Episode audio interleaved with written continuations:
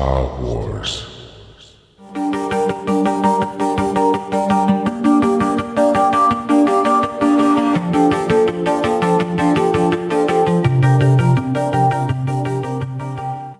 Hallo und willkommen zu einer neuen Episode des Drachentöter Podcasts.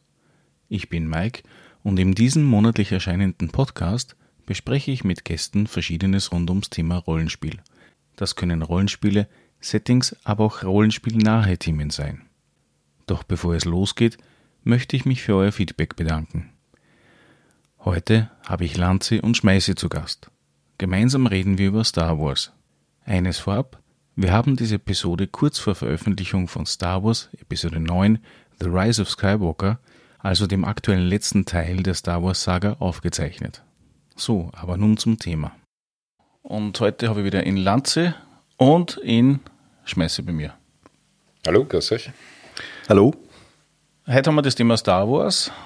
Jetzt so kurzfristig vor der Episode 9, die dann endlich ins Kino kommen sollte. Was ist Star Wars? Star Wars ist ein bisschen mehr als wie nur drei Kinofilme, die es ursprünglich gegeben hat. Ein paar Serien, ein paar Bücheln, ein paar Computerspiele und ein paar Rollenspiele. 1977 ist ja der erste Kinofilm im Sinne von Krieg der Sterne ins Kino kommen und hat diese Star Wars-Ära losgetreten. Wenn wir das jetzt so ein bisschen Revue passieren lassen, ähm, wie oder was reizt euch an Star Wars grundsätzlich einmal im Vergleich zu anderen großen Trademarks? So eine sehr umfassende Frage eigentlich, auf die man nicht einfach antworten kann. Ähm, was man vielleicht sagen muss, ist das, dass Star Wars halt sehr anders ist wie alle anderen Trademarks und auch sehr stark, man, man kann sich darüber unterhalten, ob das jetzt originär ist oder nicht, ja. Aber viele Leute sagen, und dem hänge ich auch durchaus an, dass Star Wars eigentlich ja nicht Science Fiction ist. Also während wir andere Phänomene haben, natürlich das bekannteste Star Trek, mhm. wo es letztlich darum geht, wie entwickelt sich die Gesellschaft unter dem Einfluss von Technologie, tritt in Wirklichkeit bei Star Wars die Technologie und auch die anderen Wesenheiten, also die Außerirdischen, fast den Hintergrund. Es ist einfach eine Welt, wo es halt Dinge gibt wie Blaster, wie Raumschiffe, aber ich glaube, man könnte die Geschichte von Star Wars auch in ein anderes Setting, vielleicht in ein Mittelalter-Setting, äh, ebenfalls letztlich äh, versetzen und es würde der eigentlichen Geschichte, nämlich wenn man sich die ursprünglichen Filme anschaut, dieser, dieser Heldenreise vom, vom Luke Skywalker eigentlich nicht viel ändern. Und es ist, wenn man sich die, die drei, also Episode 1 bis 3 anschaut, Episode 4 bis 6 und jetzt dann auch Episode 7 bis 9, geht es eigentlich, das jetzt zu kritisieren ist oder nicht, ähm, geht es eigentlich ja immer um, um dasselbe. Es geht um Beziehungen sehr stark und um Entwicklungen von Charakteren, die dann halt zwischen dem Guten und dem Bösen so in die Richtung irgendwie ihren, ihren Weg wählen, kann man fast sagen.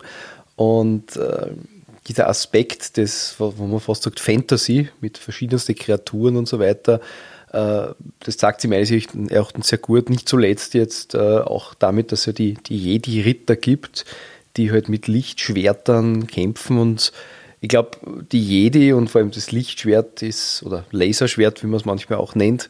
Äh, Nur nicht, wenn man es sehr ehrlich hast. Genau, also wenn man es nicht ganz genau nimmt. Ähm, das ist eigentlich was, wo, wo jetzt für die Popkultur, muss man trotzdem sagen, was, was Neues geschaffen worden ist. Also ich glaube, dass es wenige Dinge gibt, die so ziemlich alle Menschen kennen, so nämlich auch von der, von der Popkultur her. Und das ist, sind Vulkanier, mhm. das sind die Jedi und das sind Lichtschwerter. Und manchmal versetzen es die Personen auch in eine Welt, was mir Science-Fiction-Fan immer ein bisschen problematisch aufstoßt. Aber ich glaube, was, was der Mr. Spock ist, jetzt von Star Trek, mhm. und was ein Lichtschwert ist, das weiß so ziemlich jeder. Also da hat auch jeder Vorstellung davon. Alles andere, ja. Das heißt im Endeffekt, wenn man jetzt zum Beispiel in King Arthur und die Ritter der, der Tafelrunde hernimmt, dann würde das ähnlich fungieren. Es ist letztlich aus meiner Sicht eine ähnliche Heldenreise, ähm, wo es eben auch darum geht, dass man da ist, ja, vielleicht sogar ähnlich. Ich meine, ich würde es jetzt nicht literaturwissenschaftlich diskutieren, ja, fehlt mir auch die, die Kompetenz dazu, aber Ähm, in Wirklichkeit, äh, es, es, geht, so wie bei der Artus-Sage, äh, wie auch letztlich dann bei, der, bei, bei, bei Star Wars auch um diesen, diesen Vater-Sohn-Konflikt. Wobei interessanterweise ja die, die Artus-Sage ja eher in der Episode 7 sich widerspiegelt, wo der Kylo Ren, also der, der Ben Solo quasi, äh, das, der Sohn vom, vom Han Solo, wo der Han Solo halt zu den Guten gehört und der Kylo Ren halt eher zu dem, also mehr mit Mordred vergleichbar ist.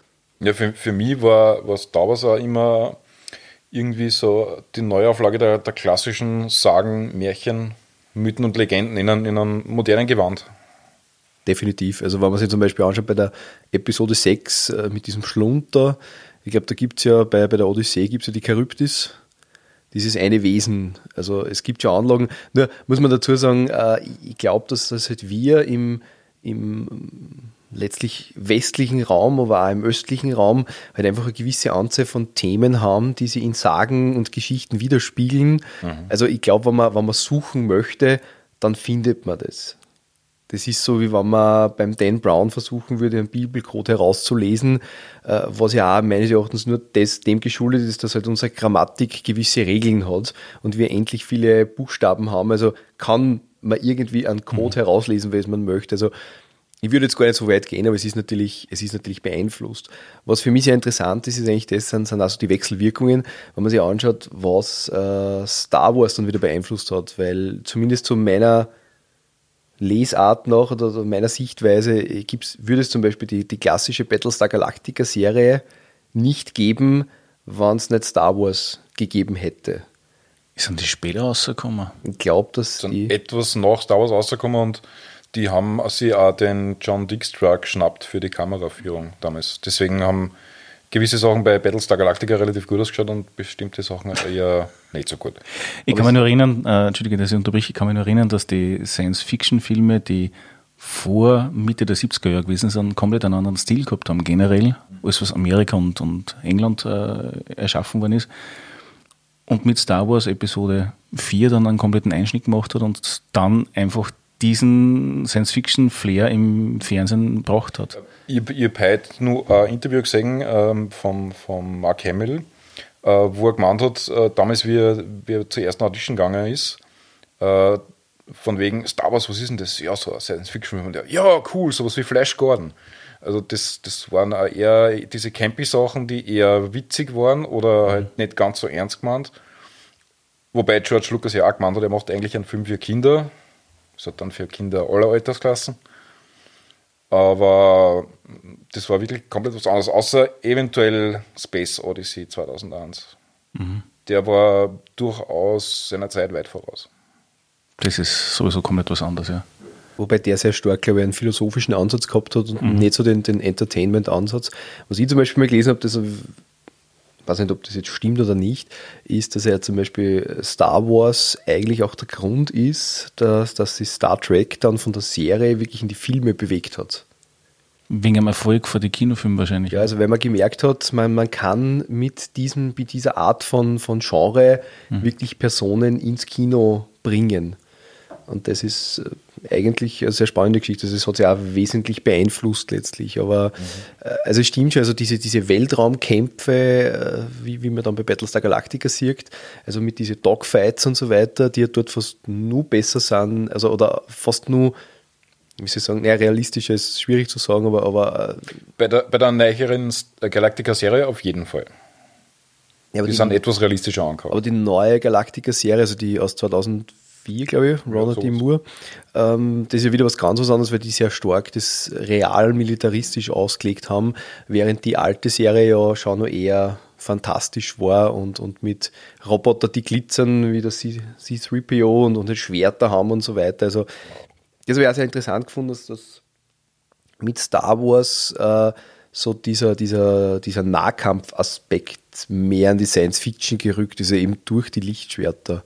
Das hat es vorher nicht so gegeben. Also vorher hat es halt einfach Laserschwerter, mhm. äh, äh, Verzeihung, Blaster gegeben mhm. oder halt irgendwelche Schusswaffen und dann mhm. sozusagen ist das eigentlich erst richtig aufgekommen, dass man sagt, man, man, man verwendet jetzt irgendwelche Energieklingenwaffen, obwohl das Konzept, glaube ich, müsste es schon vorher geben haben. Ja, das Konzept von Nahkampfwaffen in der Science Fiction äh, gibt es vorher, glaube ich, nur bei Dune.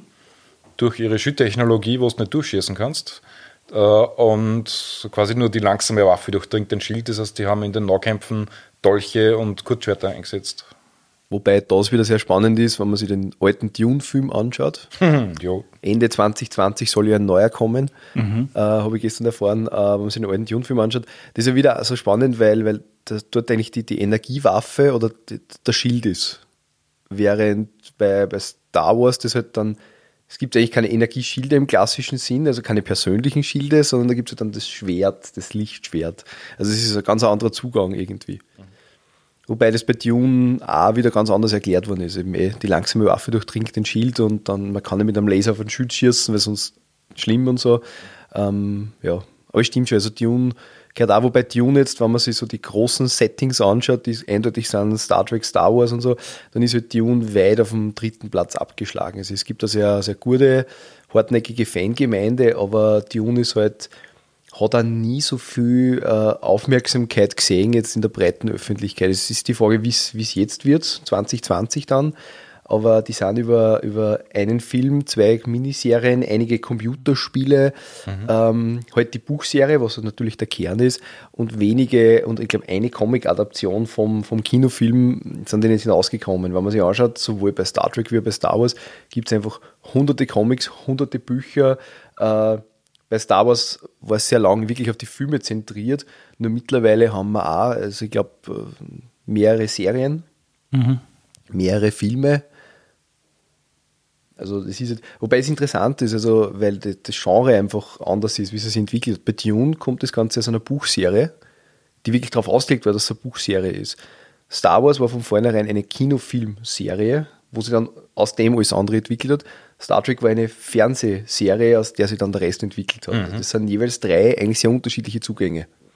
Wobei man auch sagen muss, Dune zum Beispiel war gerade in der Computerspielindustrie mit einem Teil äh, Vorreiter eines ganzen Genres. Dune 2000 war im Prinzip. Nein, Dune 2. Dune 2. Oder hat es Dune 2 geheißen? Nein, nein, es gibt Dune 2 ist sozusagen Command Conquer gewesen, ja. mehr oder weniger. Das genau, war die Vorläufer. Genau. Vorläufer und Dune 2000 war dann äh, ein Abort von Command Conquer. Okay. Mhm. Also es ist, eine neueste Version. Es ist schon so lange her. ja, ja äh, generell ist aber auch so von, von, den, von den Büchern her, lässt sich das glaube ich auch nicht so einfach umsetzen, weil Dune wesentlich politischer und philosophischer ist. Ja. Als jetzt äh, Star Trek oder Star Wars, wo es doch wesentlich mehr Action gibt. Wobei Star Trek finde ich da immer, zumindest die älteren Sachen, ein bisschen ein ganz, gute, ganz guten Mittelweg zwischen Action und, und Philosophie.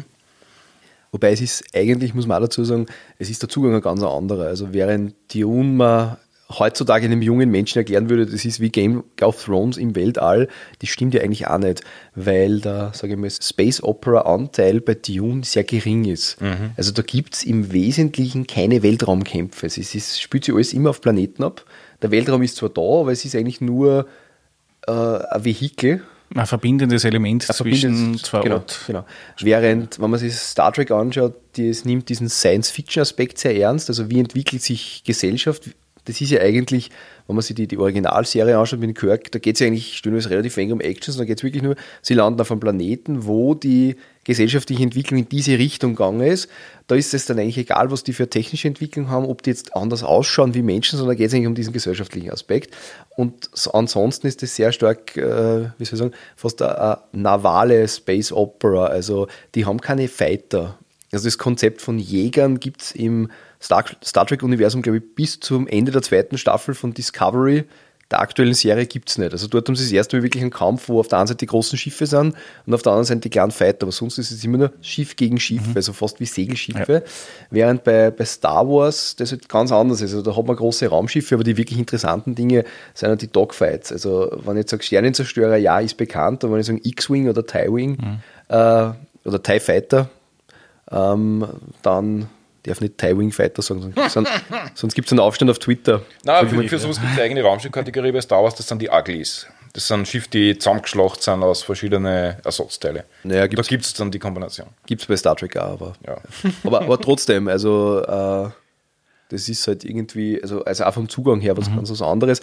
Wobei jetzt eher das Gefühl habe, gerade bei Star Wars, wenn man jetzt wieder ein bisschen diese, diese Fantasy- und Märchenwelt-Dinge strapaziert, dann sind es halt im Prinzip halt einfach die, die, die Rosse von denen. Also dann ist halt der X-Wing ist halt quasi das, das Streitross vom Luke Skywalker und ist jetzt eigentlich nicht ein Raumschiff dann im, im klassischen Sinn. Also dann macht es auch wieder Sinn, mehr oder weniger. Ähm, aber, aber man muss trotzdem sagen, dass zum Beispiel jetzt die, die, bei den Star Wars Raumschiffe wesentlich mehr ikonische Raumschiffe dabei sind, wie bei, wie bei Star Trek zum Beispiel. Also wenn man jetzt sagt, Star Trek, welche Raumschiffe kennst du, dann kommt Enterprise und dann ist es bei den meisten Leuten relativ schnell aus. Aber wenn ich frage, welche Raumschiffe kennst du bei Star Wars, da fallen die meisten Leute sicher vier bis fünf ein. Ja. ja. Es gibt ja nicht so arg viele Varianten bei den Raumschiffen bei Star Trek, weil die meisten äh, stehen für Volk. Ja, erstens, die meisten Völker haben wirklich ihren eigenen Stil, äh, beziehungsweise die, die Föderationsschiffe sind alle auch sehr ähnlich mit Untertasse, zwei Pylonen und ein Rumpf in unendlich vielen Varianten. Genau, genau. Was als Star Wars-Universum in Wirklichkeit in dem Punkt einfach interessanter macht. Also ja, vor allem, was mir bei Star Wars auch immer sehr gut gefallen hat, ist, das, dass äh, alles, vor allem die, die, die Schiffe und vor allem auch die Rebellenschiffe, alles wenig sehr gebraucht ausschaut. Das äh, macht es von der Optik einfach irgendwie realistischer. Es ist eindeutig nicht so hochglanz, die ganze Sache. Star Trek ist sehr hochglanz im Vergleich. Natürlich, das passt da in die Welt in Wirklichkeit. Mhm. Beziehungsweise, was halt auch ist, dass bei, bei, Star Trek zum Beispiel wieder trotzdem sehr viel Zeit in die Serien, und ich sage das als großer Star Trek-Fan, ähm, trotzdem immer sehr viel Zeit in Richtung Technobubble verschwendet. Also irgendwelche äh, teils ein bisschen obskuren Theorien aufgestellt. Bei, bei Star Wars, da, da wird das als gegeben hingenommen. Also da gibt es einfach Raumschiffe, da mhm. gibt es was Schwebendes. Ähm, da gibt es Antigraf, da gibt es Lichtschwerter und so. Und das ist in der Urfassung, also wenn man jetzt, und die Urfassung ist für mich einfach äh, Episode 4 bis 6, da war das eigentlich egal. Mhm. Ob, das, wie äh, das jetzt funktioniert. Ich finde, das verdurrt auch bei Star Wars einiges an, an dem ganzen Aspekt, wann man die Sachen zu, versucht zu erklären. Dann hat mir damals zum Beispiel die, die Medichlorianer als Erklärung für die Macht so aufgestoßen. Die Medichlorianer, glaube ich, wollte ich nämlich auch gerade sagen, die Medichlorianer, glaube ich, mit denen haben viele ein Problem, weil es einfach das Ganze ein bisschen, ein bisschen entzaubert. Ich habe zum Beispiel was Interessantes gehört irgendwie, das man ist nicht ganz meine Meinung, ähm, aber wenn man sich Rogue One anschaut, Rogue One geht es im Prinzip darum, dass der, dass der Vater von der, von der Protagonistin der letztlich einen Todesstern designt hat, ihr verrat äh, oder verrät, dass es äh, einen, einen, bewussten Konstruktionsfehler gegeben hat und damit man das Ding eben mit dem Luftschacht sozusagen sprengen kann. Ja. Mhm. Und ein Bekannter von mir hat einmal gesagt, sehr nett, er hat gesagt, das ist eigentlich arg, weil das die Leistung vom Luke Skywalker, also mit der Macht, dann zum Schluss, der da wirklich in diesen schmalen Luftschacht hineintrifft, ja, eigentlich äh, sehr stark äh, verkleinert. Naja, trotzdem treffen musst du mal. Und das ohne Computer. Ja, ja, natürlich. ja. Ich meine, ich, ich habe es ganz stimmig gefunden. Mhm. Darum, also, äh, wir im Vorgespräch auch ein bisschen geredet haben, was ist jetzt Star Wars. Also, ich gehöre da wahrscheinlich zu den zu die eher Oldschool-Menschen, die halt wirklich sagen: Okay, vier bis sechs, mhm. das ist für mich im Kern Star Wars. Ja. Ähm, und das Einzige, was ich, was ich persönlich noch dazu nehme, gerne, ist wirklich Rogue One, weil der Rogue One von allen Filmen, die seit der Episode 6 herausgekommen sind, für mich der authentischste Star Wars-Film war. Ja, auf jeden Fall. Der war, und er, er hat das Spitzenüberleitung auf Episode 4. Das auf jeden Fall, ja. Also, weil die Episode 1 bis 3, das ist halt viel, viel CGI, viel Effekte und so weiter. Aber von der Geschichte her, ja. Und, und ich muss sagen, also gerade die Episode 7 war halt irgendwie more of the same. Sie haben einen größeren Todesstern. Und ja, der war ein bisschen lauwarm. Also war jetzt nicht wirklich was Neues, aber äh, das alte halt so ein bisschen auf Oldschool. Episode 8 möchte ich jetzt gar nicht so erwähnen, weil der war als Film einfach schlecht. Ja, da haben wir einfach Konzepte nicht gegriffen. Ja. Schlichtweg. Das ist. Und wir erwähnen jetzt nicht irgendwelche äh, Ausflüge mit kleinen Jäger, die schneller sind als wie große Raumschiffe, die mit Überlichtgeschwindigkeit fliegen und und und. und schon gar nicht irgendwelche schwebenden Frauen, die dann plötzlich wieder zum Leben erwachen. Ja, wie gesagt, da gibt es viele Sachen, die mir bei dem, bei dem Film aufgestoßen sind. Ich möchte also. zu, zu Episode 7 nur sagen, Fun Fact, ähm, dass dieser, dieser Planet da, also dieser neue Planet Killer mehr oder weniger, mhm. das ist ja die Starkiller Base, soweit, ja. ich, mhm. ich weiß. Und die Starkiller Base ist ja der, Na der ursprüngliche Name des Todessterns mhm. im Konzept. Nein, eigentlich nicht. Doch. Äh, also, na, der, der ursprüngliche Name vom Luke Skywalker war Luke Starkiller. Genau. Ja, Entschuldigung, danke, ja genau. Die, und die Star, nein, aber die Starkiller Base war, war glaube ich, eine Festung auf einem Planeten. Ah, okay. Es, war, es gibt nämlich mittlerweile von, äh, ich glaube, Dark Horse Comics gibt es quasi das, das Star Wars, bedeutet, äh, heißt es, ähm, das, das ursprüngliche Konzept des, des, des, Star, des, des Filmes, was damals ein einzelner Film war, mhm. der insofern recht lustig ist, weil also eine Sache dort wahnsinnig inflationär verwendet wird und das sind Lichtschwerter. Also dort haben alle Lichtschwerter. Mhm. Man, weiß nicht, also da gibt es dann äh, eine Szene, wo Stormtrooper auf irgendwelche so Tiere reiten, haben alle, alle, ein Lichtschwert, äh, ein Lichtschwert.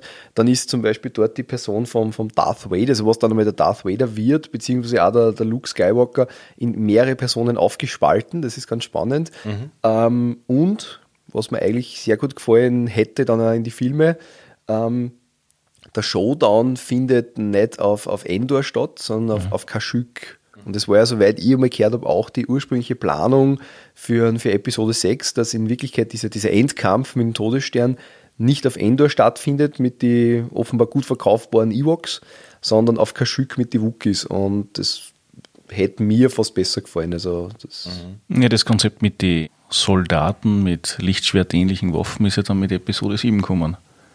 Ja, genau. Beziehungsweise so Energiewaffen, die Lichtschwerter abwehren mhm. können. Ähm, man sieht da in den alten Konzeptzeichnungen von vom Ralph McQuarrie, äh, sieht man auch sehr viele Personen mit Lichtschwertern rumrennen, teilweise sogar normale Sturmtruppler. Ich glaube, es war damals eher so, dass man, dass man es halt wirklich sehr stark auf diesen fast mittelalterlichen Aspekt äh, geben wollte und dort eben gesagt hat, okay, es haben einfach voll viele Leute so ein Schwert, wie, wie, wie sonst in einem normalen Ritterfilm mhm. oder in einem Setting halt einfach alle ein Schwert haben. Und man hat es dann halt auf die, auf die Jedis eingeschränkt, wobei die Jedis an sich und die Macht in dieser Urfassung auch nicht wirklich vorhanden ist. Mhm. Also gibt es der, der Force of the Elders, also möge die Macht der Ahnen mit dir sein, sagen sie dort zumindest in dem Comic, aber das war es dann eigentlich auch schon mal. Also, mhm. Das ist nicht uninteressant. Also, das heißt, am Anfang war im Prinzip nur ein Fighter-Pilot und das war's.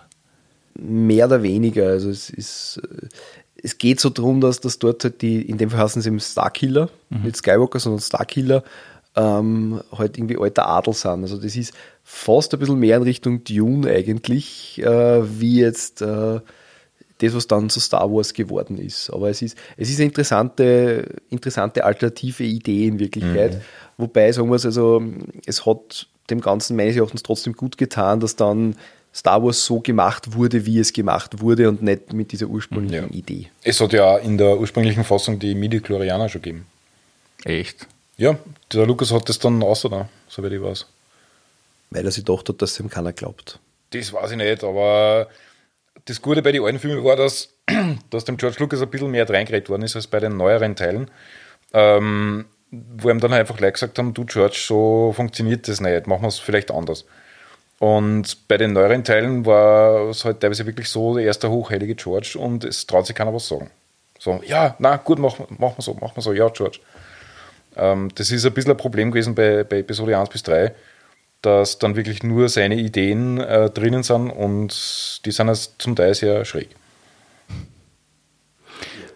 Ich finde den Ansatz grundsätzlich mit dem Adel ja relativ interessant, weil das ist ja seit 100 Jahren im Prinzip fast in jedem zweiten Science-Fiction-Buch, dass Adel in der einen oder anderen Art und Weise immer wieder irgendwo aufpoppt, sei es jetzt bei Battletech, sei es jetzt bei Dune mhm. oder ähnliches. Und trotzdem haben wir sich dann dafür entschieden, dass der Adel komplett rauskommt in Wahrheit. Mehr oder weniger. Jein. Weil du hast das nicht mehr so stark, also nicht mehr so repräsentativ im, im Vordergrund drinnen. In die, weiß jetzt nicht, wie es in die Bücher ist, ich kenne natürlich Kinofilm. Mhm. Aber äh, so der klassische äh, Ritter bis auf die Jedis hat man dann nicht mehr gehabt. Ja, es hat, es hat so verwaltungstechnische Sachen gegeben in der Alten Republik, beziehungsweise dann im Imperium die, die Grand Moffs, die halt einfach dann wirklich Systemverwalter waren, was auch sehr in Richtung Adel geht. Dass dann halt Hausnummer dein Landvogt hast. Ähm, und eben auch die, die ganzen Verzögerungen bei der Kommunikation beim Reisen äh, ermöglichen dann auch durchaus so, so ein adelsähnliches System, weil es nicht alles so schnell geht. Jetzt, jetzt hast du was Wichtiges angesprochen. War das nicht Episode 4, wo es kaum sonst weggeflogen hat, die andere Seite nicht schon gewusst, dass wer kommt? Irgendwo war mal so, so ein Thema, wo die Kommunikation schneller war als wie das Licht. Nein, die Kommunikation ist eh schneller. Grundsätzlich. Ähm, du hast in der Alten Republik, die haben so eine Art Internet gehabt, das Holonet hat das Kassen. Äh, das ist aber dann vom Imperium größtenteils abgeschalten worden, beziehungsweise nur vom imperialen Geheimdienst oder vom, für imperiale Kanäle benutzt worden. Das hat der, der normale Bürger hat das nicht mehr benutzen können. Das war ja im Prinzip so wie ein rudimentäres Internet bei uns mit Nachrichten verschicken und so Geschichten oder einfache Holonachrichten verschicken. Äh, das haben sie aber dann angetraut. Und das war, das war wesentlich schneller als Reisen. Das heißt, das ist jetzt schon ein Aspekt, der eigentlich nie mehr im Originalkanon drinnen gewesen ist. Ja, das kommt eigentlich in die, in die Filme, kommt das äh, nur vor im, im Imperium schlägt zurück, wie der Vader mit dem, mit dem Imperator an Bord von seinem Sternzerstörer quatscht. Das läuft übers Holonet. Das ist dann quasi Instant-Kommunikation über sehr große Entfernungen. Wobei mir dieser Aspekt dann, muss ich trotzdem sagen, recht gut gefällt und das auch sehr stimmig gefunden habe. Ähm, natürlich haben wir ja Episode 1 bis 3 ähm, irgendwie unter Anführungszeichen moderner produziert. Das ergibt sich einfach die Zeichen der Zeit. Aber äh, jetzt dann insofern im, im Lore das auch zu machen, dass man sagt, na okay, es hat einen technischen Rückschritt eigentlich gegeben durch, diese Diktatur, durch dieses diktatorische System. Ähm, das hat für mich schon durchaus Sinn gemacht. Es, man sieht sehr heutzutage auch, dass das so funktioniert, dass äh, Diktaturen, wenn es Troubles gibt, einfach mal das Internet abschalten. Das Afrika. ist, äh, ich sage mal, in weiser Voraussicht dieses Konzept gemacht worden. Ja, aber ich, ich würde es ich würd das jetzt auch viel breiter sagen, also dass die, die Republik ähm, eigentlich schon jetzt auch fortschrittlicher war, also auch mit den Raumschiffen, also dort hat man das dann wirklich gehabt auf Hochglanz poliert und so und dann ist eben den, die Klonkriege gegeben, wo es halt auch sehr stark dann auf einmal der, der, der Krieg oder der Konflikt an Massen produziert war und, und äh, mehr oder weniger die, die Rebellion lebt dann von dem und beim Imperium hat man so das Gefühl, sie bauen nicht auf der Militärmaschinerie von den Klonkriege auf, äh, entwickeln die ja weiter, aber es ist halt auch sehr stark einfach, dass man das nimmt, was man hat. Ja klar, und äh, dass man eher mehr auf den Nutzen schaut als auf das Aussehen, weil man einfach in Massen produziert. Der, der typische TIE Fighter muss nicht gut ausschauen, das ist einfach äh, genauso wie die Piloten fürs Imperium ein Wegwerfprodukt. Darum halten die Dinger auch nichts aus. Das, Ja, wenn man es mit Masse macht in Wirklichkeit. Aber das hat man bei den Klonkriegen schon gesehen. Jo. Wobei man natürlich sagen muss, ich meine, es ist jetzt nicht nur in Universe, sondern auch generell, glaube ich, hat man einfach bei Episode 1 bis 3 dann halt auch geschaut, was geht. Vom Design her, beziehungsweise von den Computereffekten her. Also ich, ich denke da immer an die Szene auf, äh, ich glaube im, im Episode 2 ist das, auf, auf Genosha, wo dann diese äh, riesige Schlacht ist von der Handelsföderation mit Druidenarmee gegen die Jedis, die dann die, die Klonarmee äh, kommandieren, wo dann, was ich wie viele Jedis äh, in die Roboter reinrennen. Ey, da ist ja nichts mehr real dort. Also da, Nein, da kommt kein einziger Schauspieler vor. Ja, das war der größte Kritikpunkt, dass man alles nur mehr wie ILM macht. ILM ist ja grundsätzlich eine sehr gute Firma gewesen, aber das mit den echten Modellen sprengen und so weiter, das war halt das, was dann wieder bei Episode 7 wieder gewerkelt haben anscheinend. Ja, und das, optisch schauen ja die neuen Filme gut aus, da gibt es gar nichts. Ähm, wobei man auch nicht unterschätzen darf, wie viele Modelle auch für Episode 1, 2 und 3 gebaut worden sind. Man kennt es halt teilweise nicht so, weil die dann in dem Effektgewitter untergingen. Ich glaube, dass einfach das ein Zeichen der Zeit war, weil also Episode 1 bis 3, da ist halt einfach geschaut worden, was ga- gegangen ist. Und mittlerweile geht man schon wieder zurück. Nur wir, wir leben jetzt in einem Zeitalter, äh, wo einfach auch Fernsehserien schon auf einem unglaublich hohen Niveau produziert werden. Und, und äh, ja, also ich glaube, dass das wie, wieder anders ist. Ja, das auf alle Fälle. Wenn wir jetzt einmal, wir sind jetzt grob die ganzen Filme ein bisschen durchgegangen und die Geschichte. Man hört ja immer wieder, es gibt so den Originalkanon und dann nebenbei noch irgendwas und seit Disney gibt es wieder was Neues. Wo ist da so der große Unterschied für einen, der das nicht kennt? Wie kann man das am einfachsten beschreiben? Boah, am einfachsten beschreiben ist, äh, glaube ich, 50 Jahre Geschichte versus 4000 Jahre oder 10.000 Jahre Geschichte. Ich hätte jetzt wesentlich breiter gesagt, ähm, was ist real? Und zwar Naja. dahingehend, wenn jetzt einer sagt, äh, was ist das Star Wars-Universum? Oder es ist, es ist ja nicht nur Star Wars, es ist überall so. Was ist das Universum? Dann wird je nach äh, Fan-Ausrichtung oder je nach Ausrichtung der eigenen Interessen wird es äh, unterschiedliche Antworten geben. Und das ist aber, also es gibt Welten, wo das nicht so ist oder nicht so stark ist, weil es da weniger Material gibt. Da kann man wieder Dune recht gut nennen und selbst bei Dune kann man sie über die Filminterpretation von Dino De Laurentiis aus 1984 wunderbar streiten, ob das jetzt, inwieweit das mit dem Buch vereinbar ist, vor allem, weil er sich da ein paar künstlerische Freiheiten genommen hat, die per se auch nicht schlecht sind. Ja.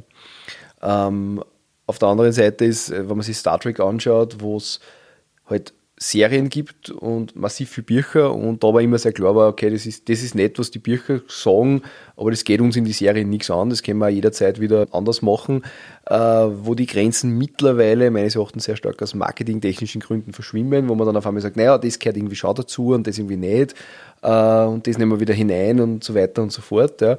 Also das ist gerade mit der aktuellen Star Trek-Serie Discovery ist das mhm. ein bisschen in die Richtung gegangen. Und kommt davor, bei Star Trek machen es dann halt, wenn irgendwas nicht ganz passt, so die Aussage, ja, das ist eine neue Zeitlinie. Natürlich. Also wie Sehr gesagt, das ist, das ist, dann so ein bisschen eine billige Ausrede in meinen Augen, weil ich bin kein großer Freund von diesen Geschichten. Naja, was ist ähm, bei Star Trek zum Beispiel, ähm, dass äh, am Anfang äh, es halt einfach Bücher gegeben hat und da, da wurde das Setting vorgefunden und das Setting wurde dann quasi wieder so verlassen, wie es vorgefunden wurde. Also diese ganz klar Einzelepisoden. Mhm. Nur das Einzelepisoden ist ja mittlerweile, und glaube ich, hat meines Erachtens, korrigiert es mich gerne, wenn ich falsch liege, einfach auch so, so Serien wie Battlestar Galactica und insbesondere Game of Thrones für dafür dann, das gibt es heutzutage nicht mehr. Also heutzutage reden wir von Story Arcs, also wir reden von Staffeln. Mhm. Und das ist das, dass eine Serie wie Star Trek Discovery zum Beispiel hätte es wahrscheinlich früher zu Zeiten Next Generation hätte es nicht gegeben, es hätte nicht funktioniert mhm. oder nicht so gut funktioniert. Und äh, das ist interessanterweise, das ist auch das, wo sich da die Buchserien hin entwickelt haben. Also wir haben jetzt in Wirklichkeit Bücher, die nicht mehr abgeschlossen lesen kann, sondern die sehr stark rückbezüglich sind. Mhm. Also im, im Star Trek-Universum. Also es gibt ganze Buchserien, die dann auch äh, zu irgendwelchen Mega-Events dann miteinander Crossover machen und so weiter. Also wo man dann schon von den Autoren einzelne äh, so stellenweise im Internet dann einzelne Hinweise findet, also auf welchen Band beziehe ich mich da und so weiter. Und also es hat sie mit dem, was ich, so der geschriebene Kanon bei Star Trek ist, hat sich einfach ein eigenes Universum entwickelt. Und das ist das, was ich auch sehr stark einfach bei, bei Star Wars beobachtet habe. Mhm. Wobei, was ich gehört habe, ist, dass der George Lucas bei solchen Dingen immer, wie soll ich sagen, großzügiger war. Eigentlich. Also das, da ist viel mehr akzeptiert worden in Wirklichkeit. Also, Beim also, Spielzeug schon, das war sie. Da gibt es offizielle Aussagen im Sinne von, da hat ja, da hat ja eine Firma die ganzen Modelle gekriegt uns, also das Lizenzmodell dafür, dass sie das machen können. Ja. Genau. Und die haben dann einfach irgendwelche Dinge dazu gepappt, die es eigentlich nicht gegeben hat und die offizielle Statement von George Lucas war, ja geil, passt, macht's mehr. Rein für Marketingzwecke in Wahrheit.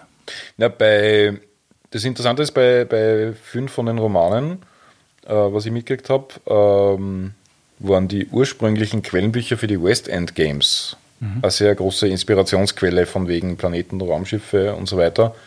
Das heißt, viel von dem, was als, als B-Kanon angesehen wird, äh, das heißt, sprich die, die Romane vor der Disney-Zeit, äh, gründet sie ursprünglich auf Rollenspielerweiterungsbüchern. West End Games hat das gehabt von 87 bis 97. Genau, es war das W6-System. Das heißt eigentlich aufbauend auf ein D&D wahrscheinlich.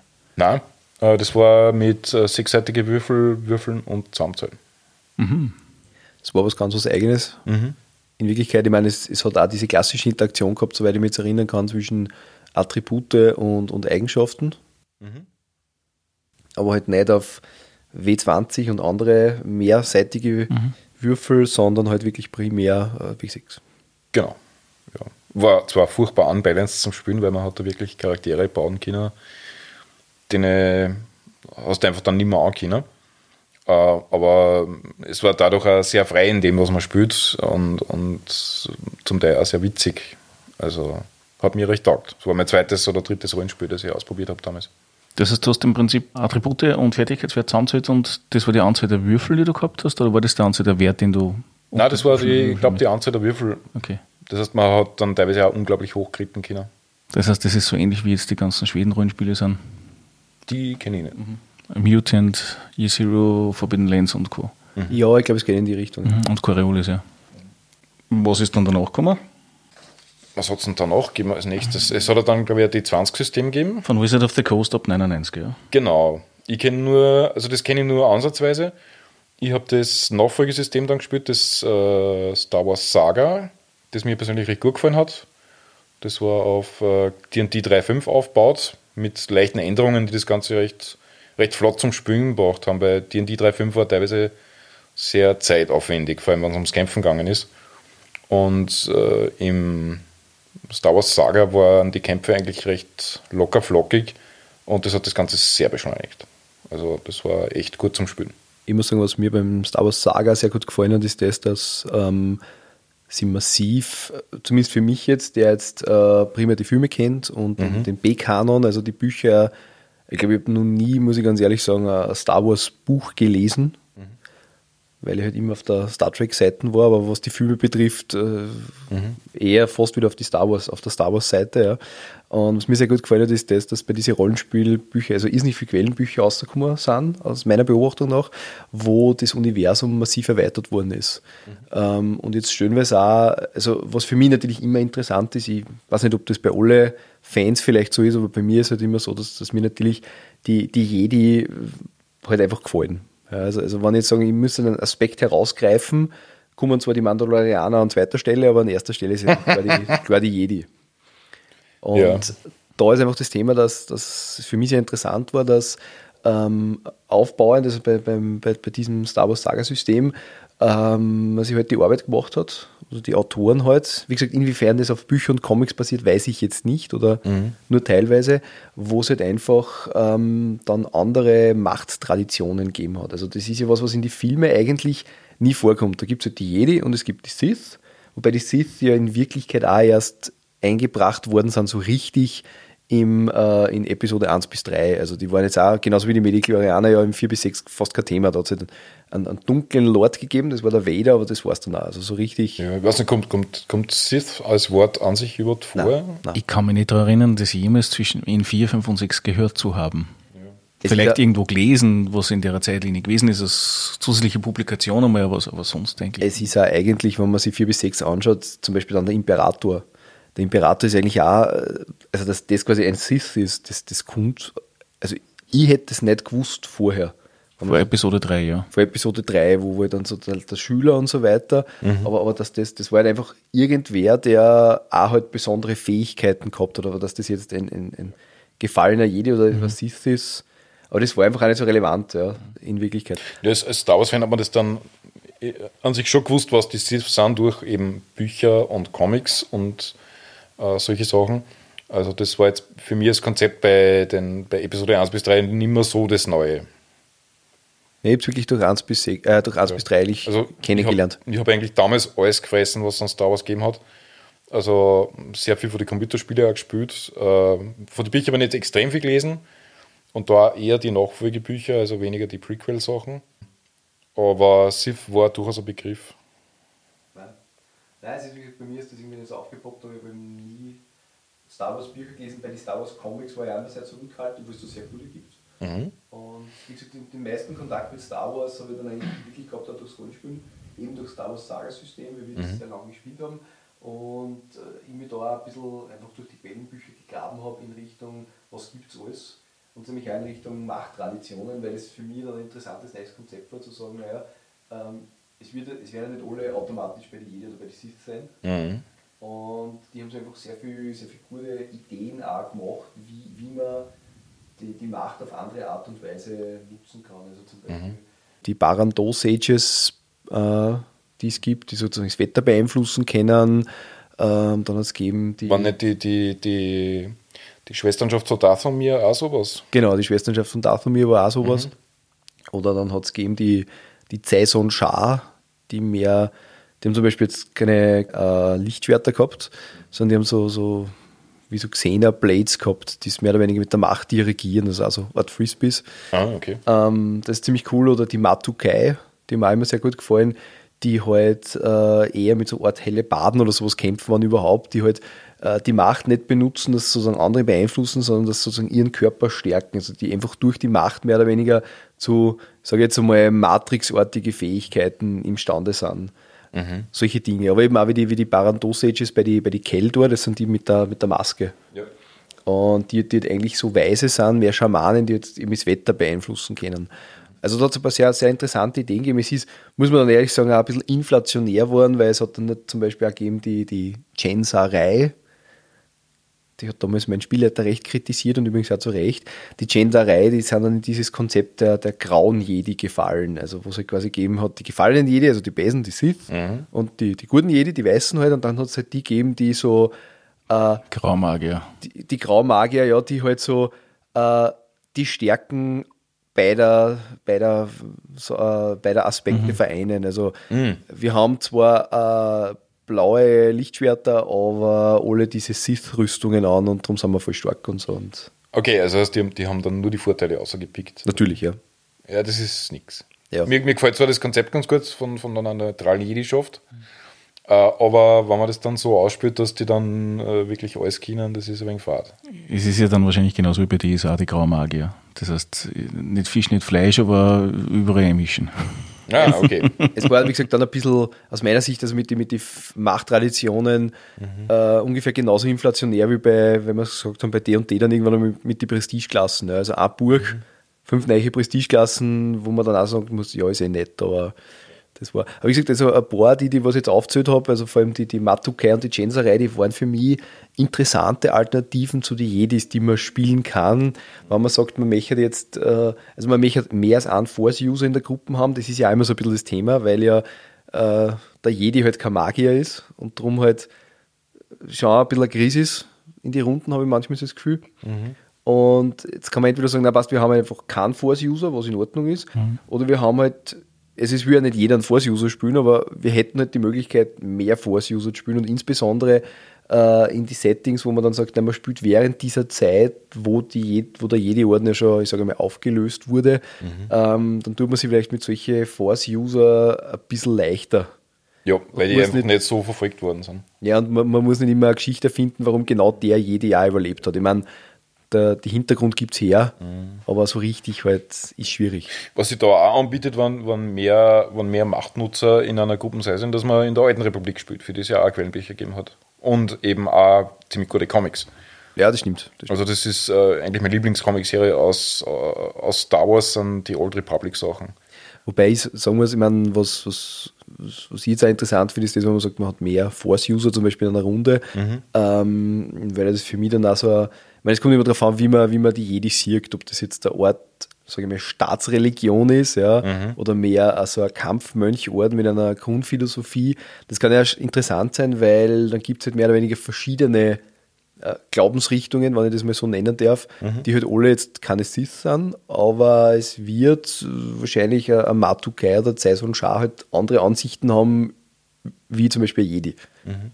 Und das ist was, das hat mir zum Beispiel sehr gut gefallen, ähm, in, in, dem, in dem Quellenbuch Saga-System, da ist, da ist drinnen gestanden, okay, also du willst, also das ist, you want to play a Jedi, ja, und da ist eben drinnen gestanden, okay, du willst einen Jedi spielen, ähm, passt, dann stößt jetzt ein Jedi vor, ähm, die Robe quasi darf er nur haben, aber ohne die Macht und ohne sein Lichtschwert.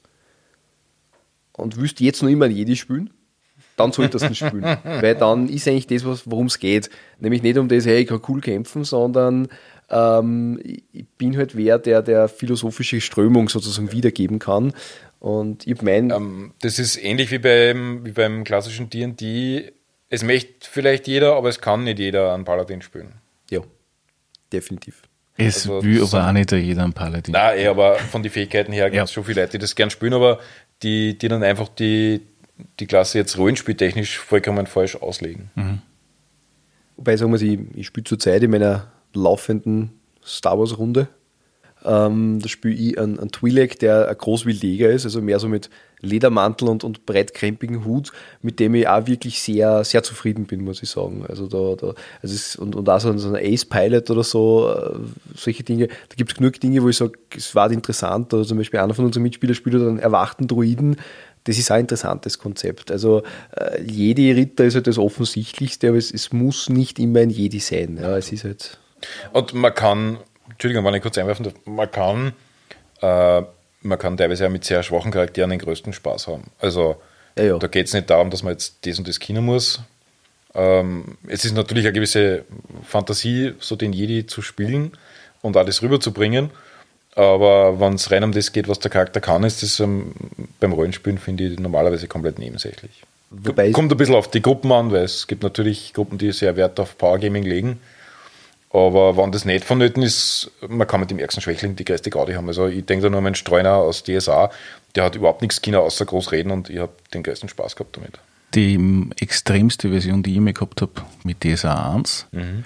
ein Charakter, den es technisch gesehen nicht geben hätte dürfen, ein Abenteurer mit Mut 8, Klugheit 8 und so weiter. das mal 3 mhm. und wir klettern in einen Baum hinauf. Okay. Das hat keiner zwei Stunden überlebt. Aber es war eine interessante Erfahrung, die wir da gesammelt haben. Ja. Also, mhm. wie wir es vom Rollenspiel generell wissen, ist die Herausforderung ja nicht immer die, den Besten zu spielen, sondern einfach mit der Situation klarzukommen und das Beste aus der Situation zu machen. Ja. Egal, was die Situation an vorwirft oder mhm. hinschmeißt. Wegen ähm, Star Wars, ja, Star Wars ist für 90% der Leute, ich möchte einen Jede spielen. Die anderen 10%, ich möchte einen imperialen Gardisten spielen ist die Erfahrung, die ich gesammelt habe. Ich nicke jetzt mal ins... Hm? Sturmtruppler oder was ja. meinst du? ich nicke jetzt einmal ins Mikrofon. ja, der Mandalorianer ist da noch ganz, ganz oben jetzt, momentan auch wegen der neuen ja. Serie. Taugen mir auch persönlich sehr. Mhm. Äh, aber grundsätzlich, mh, mm, man kann bei Star Wars alles spielen. Ähm, das kommt immer darauf an, was man daraus macht. Das aber das, ist jetzt, das ist jetzt nämlich genau äh, ein guter Punkt, auf den wollte ich nämlich aussehen. Und zwar, nach dem Star Wars Saga ist ja dann rausgekommen eigentlich die FFG-Version, also Fantasy Flight Games, mhm. die aktuelle Edition mehr oder weniger von uh, Star Wars, wo man ja KD10, KD6, KD20 System hat, sondern einfach ein Mischmasch an Sonderwürfeln, mhm. wo die Würfeln auf der einen Seite die Erfolge interpretieren aber und die nicht erfolgten äh, Ziele, die man sich gesetzt hat und gleichzeitig auch diverse Nebeneffekte. Mhm. Das heißt, man kann zum Beispiel die Tür aufmachen, aber sie quietscht. Okay.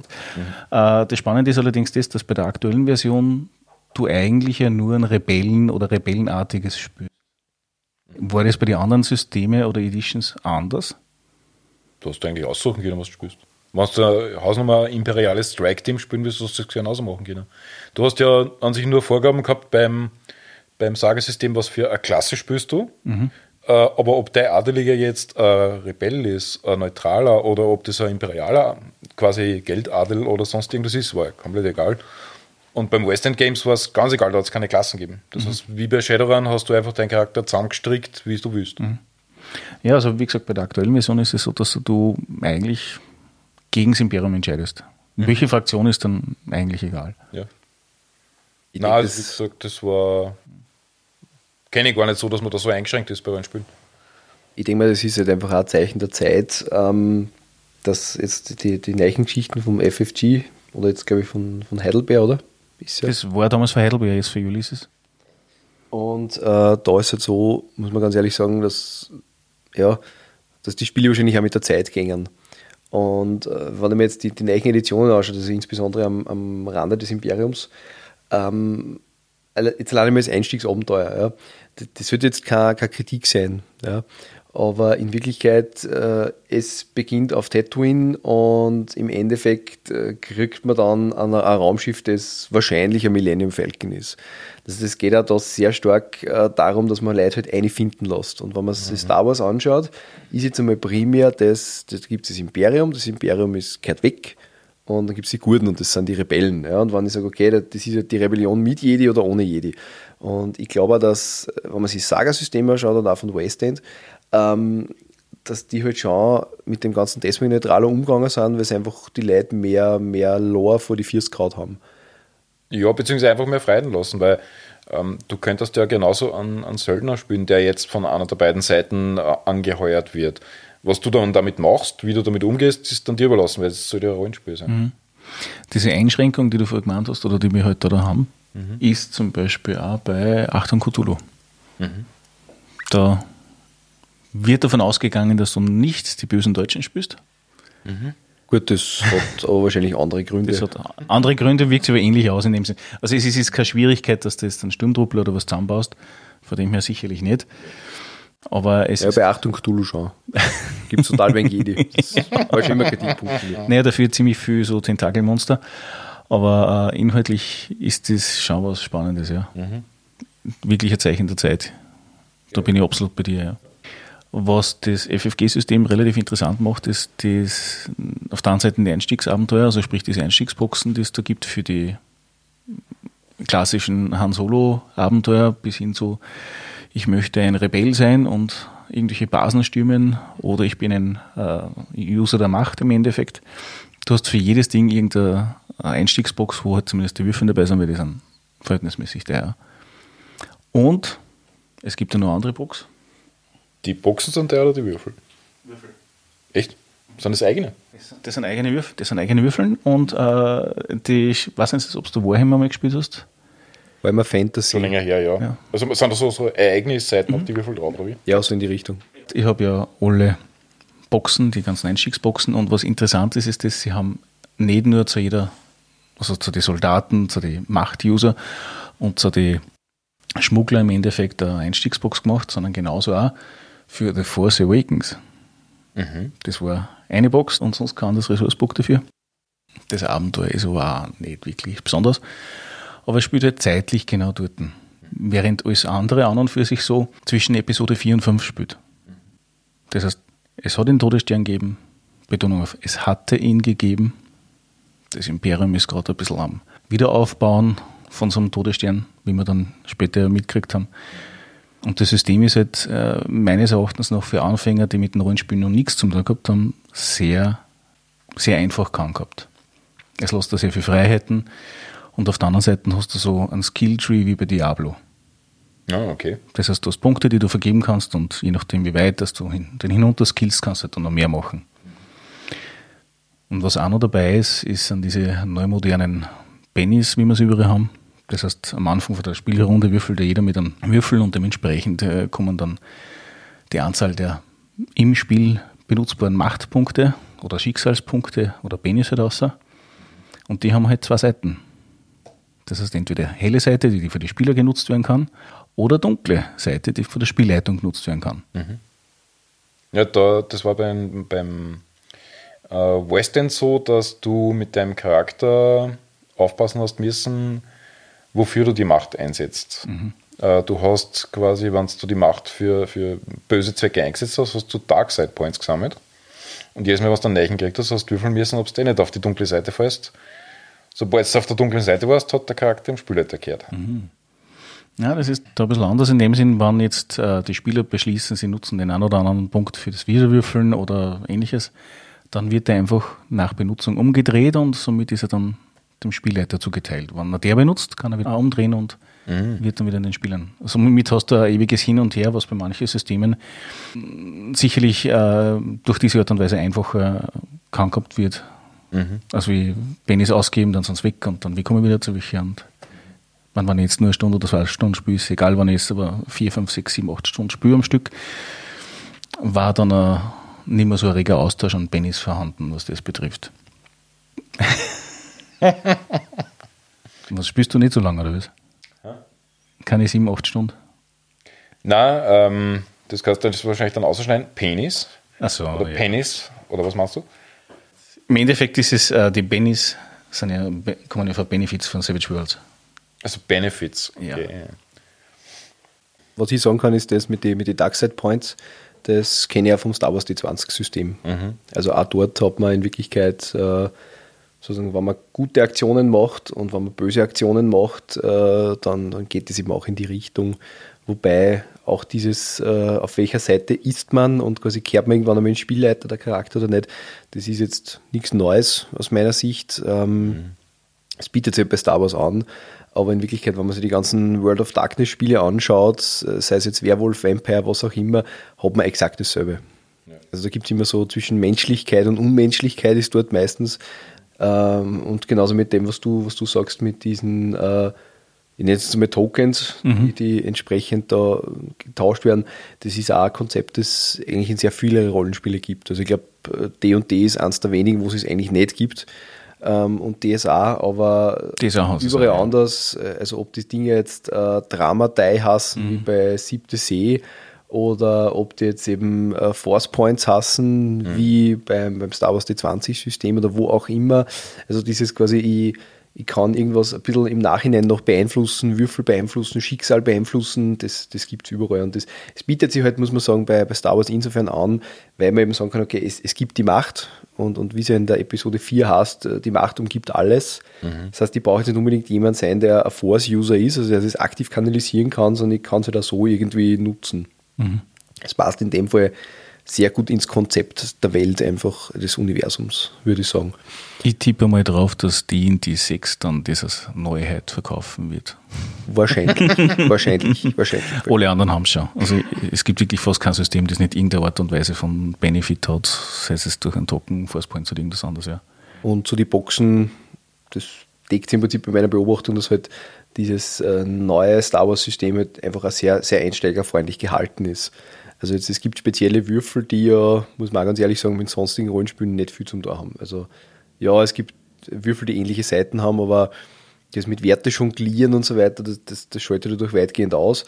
Dann, ich meine, ich kenne ja, kenn ja die, die Einsteigerboxen, ich glaube, von, vom, äh, am Rande des Imperiums, wo ja wirklich die, die Charaktere also die, die Basic-Charaktere, die man fertig zum Spielen hat, ja sogar so weit gängen, dass man im Prinzip dann die, die erste Steigerung, glaube ich, sogar nur das, das Papier umdrehen muss.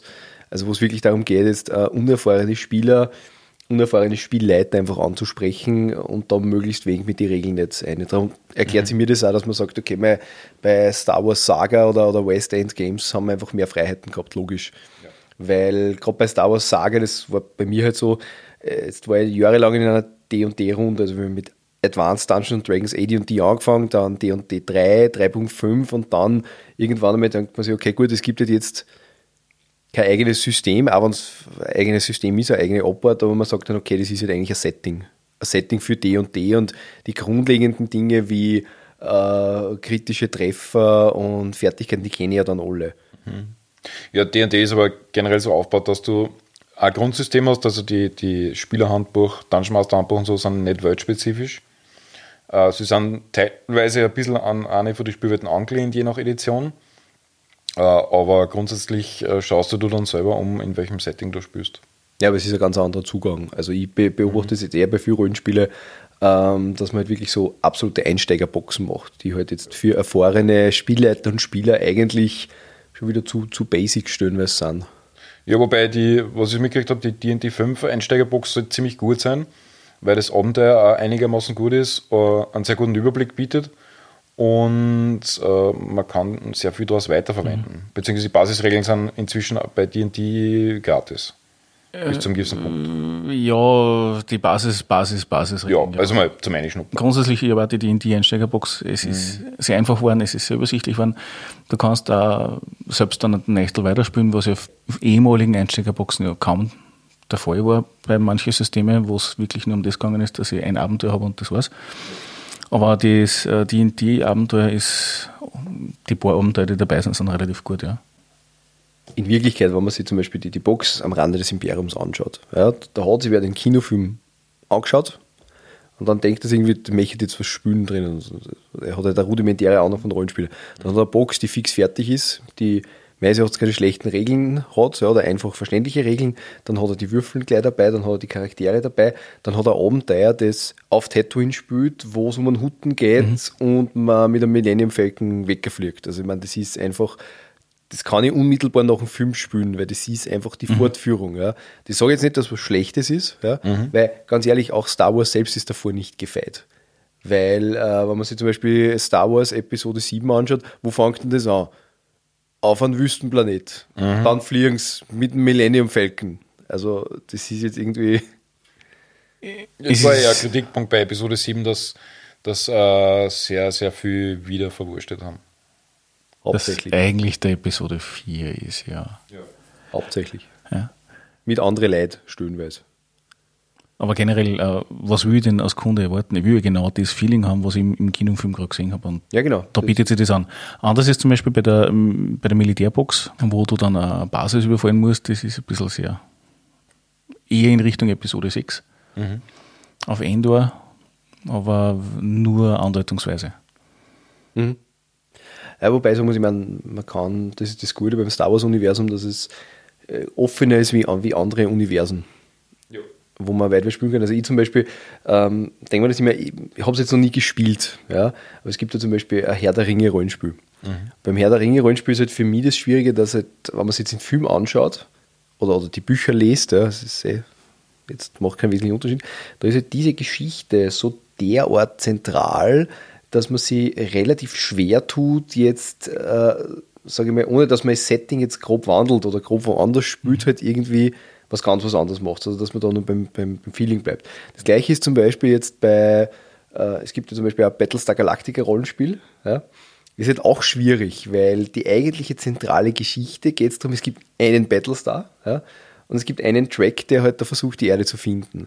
Jetzt kann ich das halt auf billig machen und sagen, ja, passt, es gibt nur einen zweiten Track, aber das war es dann. Oder zum Beispiel mhm. bei Dune, bei Dune äh, gibt natürlich auch Dune-Rollenspiel, ähm, da ist halt auch so, dass das die eigentliche Geschichte, nämlich da gibt es den Planeten und da gibt es diese Spice Melange, also dieses Gewürz und so, dass äh, das so zentral ist, während die anderen Welten nicht so wirklich beschrieben werden. Das gibt es dann in die weiteren Bände, wo man dann die anderen Planeten auch mehr hat. Aber die Grundgeschichte an sich tut man sich sehr schwer, dass man da jetzt ein, ein tragfähiges Rollenspielsystem entwickelt, während, und das muss ich sagen, das finde ich sehr positiv bei, bei Star Wars, weil bei Star Wars bereits in die Filme, und damit rede ich von Episode äh, 4 bis 6, reichen schon. Mhm. Ja?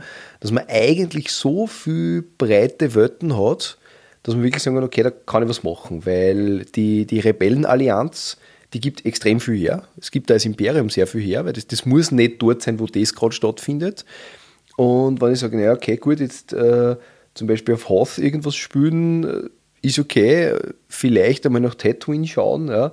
aber trotzdem, es, es, es gibt da auch andere Planeten oder alleine Cloud City mit. Bespin, mhm. das gibt einiges her, wo ich sagen kann, mhm. okay, passt, die, da, da, kann ich Abenteuer auslegen. Und das ist das, was ich, was ich bei dem Universum sehr gut finde, also dass das einfach sehr viel Platz lässt für, für andere Heldentaten, sage ich jetzt einmal, und nicht diese eine Geschichte, äh, mit dem Todesstern zerstören, ja, ist natürlich zentral, aber es ist nicht so absolut zentral, wie, wie jetzt Geschehnisse in anderen Settings. Ja, ja das ist mein, mein Kritikpunkt bei, also auch mein Kritikpunkt bei vielen von den anderen größeren Settings, wie zum Beispiel Herr der Ringe, Dune, äh, teilweise ja die Elric-Saga, äh, solche Sachen, dass die Geschichten immer auf ein bestimmtes Ergebnis hinauslaufen müssen. Mhm. Das einzige Alternative, die man machen kann, ist, dass man diese Settings spült äh, und dass man die Geschichte alternativ nachspielt, dass wirklich die Spieler die, die, die Haupthelden sind, aber dass sie die Geschichte anders entwickelt, dass man quasi das ganze alternative Geschichte spielt. Ich habe schon ein paar Diskussionen in die Richtung geführt und da war ein Vorschlag der, dass man, wenn man schon in dem jeweiligen Universum spielen will, wie Dune oder Herr Ringe als, als bestes Beispiel, dass man dann entweder danach oder weit davor spielt. Mhm. Aber dann habe ich mit dem Herr der Ringe oder mit dem Dune, wie es ich wahrnehme oder wie ich erfahren habe, ja eigentlich nicht mehr wirklich was zum tun. Ja, das ist das Schwierige. Das stimmt, das ist manchmal einfach auch der, der Way to go. Ähm, bei Star Wars finde ich, funktioniert sehr gut anders. Und das beste Beispiel hat letztlich auch das, das Star Wars Franchise selbst geliefert. Es hat nämlich aus, einer, aus einem Satz einen ganzen Film gemacht und das ist für mich ist Rogue One einfach, hey, wir haben uns die, die Pläne vom Todesstern besorgt und jetzt haben wir endlich die Möglichkeit, dass wir diese Superwaffe zerstören. Mhm. Das kommt in der Episode 4 kurz vor, ist am Rande in Wirklichkeit. Ich meine, es ist dann natürlich zentral für die Story, ist am Rande irgendwie.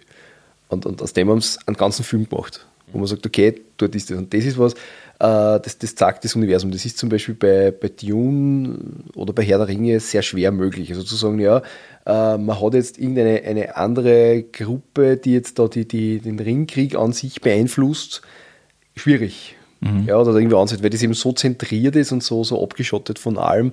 Und bei Dune ist es auch so, also ich habe mal eine Dune-Runde laufen gehabt, die habe ich halt erstens einmal äh, noch vorversetzt, also vor die, vor die Ereignisse vom Film mhm. oder vom Buch halt, vom, vom Hauptbuch. Ähm, und halt dann auch sehr stark mehr auf diesen, diesen politischen Adelsaspekt eingegangen, äh, wo es halt Dune, also den, den Wüstenplanet gibt, aber der jetzt halt keine wesentliche Rolle spielt. Mhm. Ja. Meine, einmal habe ich so eine Art Jagdausflug dorthin gemacht mit meinen Leuten, das war wieder ganz nett. Aber man, man muss dann oft sehr stark das außernehmen, was äh, das eigentlich das Interessante ist. Und das bei Star Wars sehe ich das nicht so. Weil bei Star Wars, äh, wie gesagt, ich meine, ja, da sind die Jedi, die sind sehr präsent, nur in Wirklichkeit, ähm, ich komme ohne die Jedi aus. Das, das sagt mir Rogue One. Ja? Mhm. Und ich habe auch genug Geschichte, dass ich sage, okay, passt, ich, ich komme aus, weil es ist zum Beispiel alleine, muss man trotzdem sagen, es ist für mich äh, wahnsinnig spannender Punkt, der zum Beispiel Episode 4 bis 6 kommt es ja nie vor. Das ist der Hauptplanet, also der Hauptplanet der Republik Coruscant und dann halt vom Imperium, ja, mhm. der, der kommt nicht vor. Und der zum Beispiel jetzt gerade in Episode 2 und 3 spielt eine Rolle.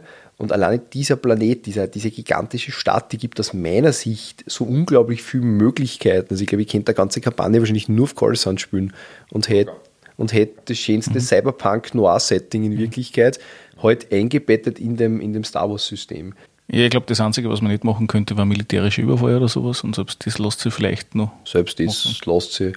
Nur, äh, da gibt eben, wie gesagt, das Star Wars-System sehr viel mehr her. Also auch diese Interaktion, die mir sehr gut gefällt, also wie es in jede Orden halt noch gegeben hat, diese Lehrer-Schüler-Interaktion mit dieser Ausbildung und so, das fasst ja oder nicht nur fast, sondern sehr eindeutig an, an, diese östlichen Lehren mit Samurai und so weiter angelehnt ist. Also wenn man sich die ersten Konzeptzeichnungen anschaut über den Darth Vader, der schaut ja sehr stark aus, nur mehr aus wie ein Samurai eigentlich. Ja, also der Lukas hat sich da ziemlich deutlich vom, vom Akira Kurosawa inspirieren lassen, also eben von seinen Filmen und das, das merkt man einfach auch. Gleichzeitig, wenn man sich anschaut, zum Beispiel Solo Star Wars Story, das ist eine klassische Heist-Story. Ich stelle ein Team zusammen und dann Dings hat aber fast mehr im Western-Elemente. Und wie du schmeißt vorher gesagt hast, der Mandalorianer, der auch so mehr wieder, wieder in so, so für eine Handvoll Dollar so in die Richtung ist. Die letzte Mandalorianer-Folge war eh eine Heist-Story und die war super gut. Also, also wesentlich besser als der Solo-Film. Gut, den Solo-Film sehen viele Leute, so auch ich, ein bisschen problematisch. Ja, ich habe ihn ganz nett gefunden. Also er war jetzt nicht schlecht, er war nicht so wahnsinnig toll aus meiner Sicht. Äh, kann aber mit Rogue One weit nicht mithalten. Nein. Weit nicht. Ich finde, dass bei Solo was gemacht haben, was nicht passt hat. Sie haben am Ende so offen lassen, dass Ärger nicht mehr gegangen ist. Mhm. Eben durch diese Beziehung, die er gehabt hat zu der einen Hauptdarstellerin, der, dessen Motivation das war, dass überhaupt der Film entstanden ist im Endeffekt. Und äh, die taucht dann auch nachher nicht mehr auf. Die ist einfach richtig puff und weg und das war's. Und dann bauen einen ganzen Film auf die Person auf, das ist fast ein bisschen fad. Mhm. Stimmt. Aber die Hauptdarstellerin, ich weiß jetzt ehrlich gesagt nicht mehr, wie es kastet im Film, das ist ja die e- Emilia Clarke halt, also die mhm. Aus Game of Thrones bekannt, mhm. Galissi. Und man hat schon so ein bisschen das Gefühl gehabt, es, es verkauft sich halt einfach wahnsinnig gut, wenn man jetzt ein Game of Thrones Schauspiel einfach reinhaut. Naja, das haben wir beim, beim Terminator auch gehabt, beim Genesis, glaube ich, war das. Ja, klar. Mhm. Bei was? Beim Terminator Genesis. Spielt sie auch mit. Nicht beim aktuellen, der jetzt gerade im Kino ist, sondern der, der davor war mit dem ich muss leider sagen, dass ich die Terminator-Filme schon relativ lang nicht mehr verfolgt habe. Uh. Ja, es tut mir leid. Wobei sagen muss, äh, ja, es. Da bin ich auch eher oldschool, also Terminator 1 und 2, sonst der Rest kann nicht viel. Ja, Sicht. nein, ich muss sagen, ähm, sie kommen natürlich nicht zu, also speziell der letzte nicht, obwohl ja offiziell ja dann neue dritte Teil sein sollte oder was, aber er war nicht so schlecht, als wir es erwartet hätte. Von dem her. War schon witzig. Aber man hat halt viel alte Leute gesehen. Okay. Schwarzenegger. ist verständlich, natürlich, ja. ja aber trotzdem, also, das ist, stimmt, also der, der Rogue One ist für mich auch besser. Das, der, der, der, der, Solo ist, ist einfach mhm. Äh, sehr kommerziell gehalten. Ja. Man hat geschaut, was, was irgendwie funktioniert aus kommerzieller Sicht, während sie die, die uh, Rogue One halt einfach viel mehr auf, auf die Geschichte von Star Wars konzentriert. Mhm. Also einfach so, wir klären das jetzt auf. Ja? Oder zum Beispiel auch das, dass das Imperium letztlich den einen Tempel ausrahmt weil dort die Kyberkristalle sind und die brauchen es dann für die Waffen, wo man dann trotzdem weiß, ja, dass halt die Kristalle eigentlich das ist, was die Lichtschwerter antreibt. Also dass eigentlich eh wieder jede Technologie verwenden mhm. und gleichzeitig diese Mönche, die halt auch die Macht anbeten, aber keine Jedi sind und so, das habe ich extrem interessant gefunden und auch von die ja, eben dann auch das mit den Konstruktionspläne vom Todesstern und so weiter. Also das hat mir, hat mir extrem gut gefallen, muss ich sagen. Äh, da habe ich halt, das habe ich halt ein bisschen beim, beim, beim Solo Star Wars Story vermisst. Ja. Da ist halt, man, mir gefällt der Woody Harrison zum Beispiel, mhm. gefällt mir sehr gut, generell in, ja. in Filmen, ja.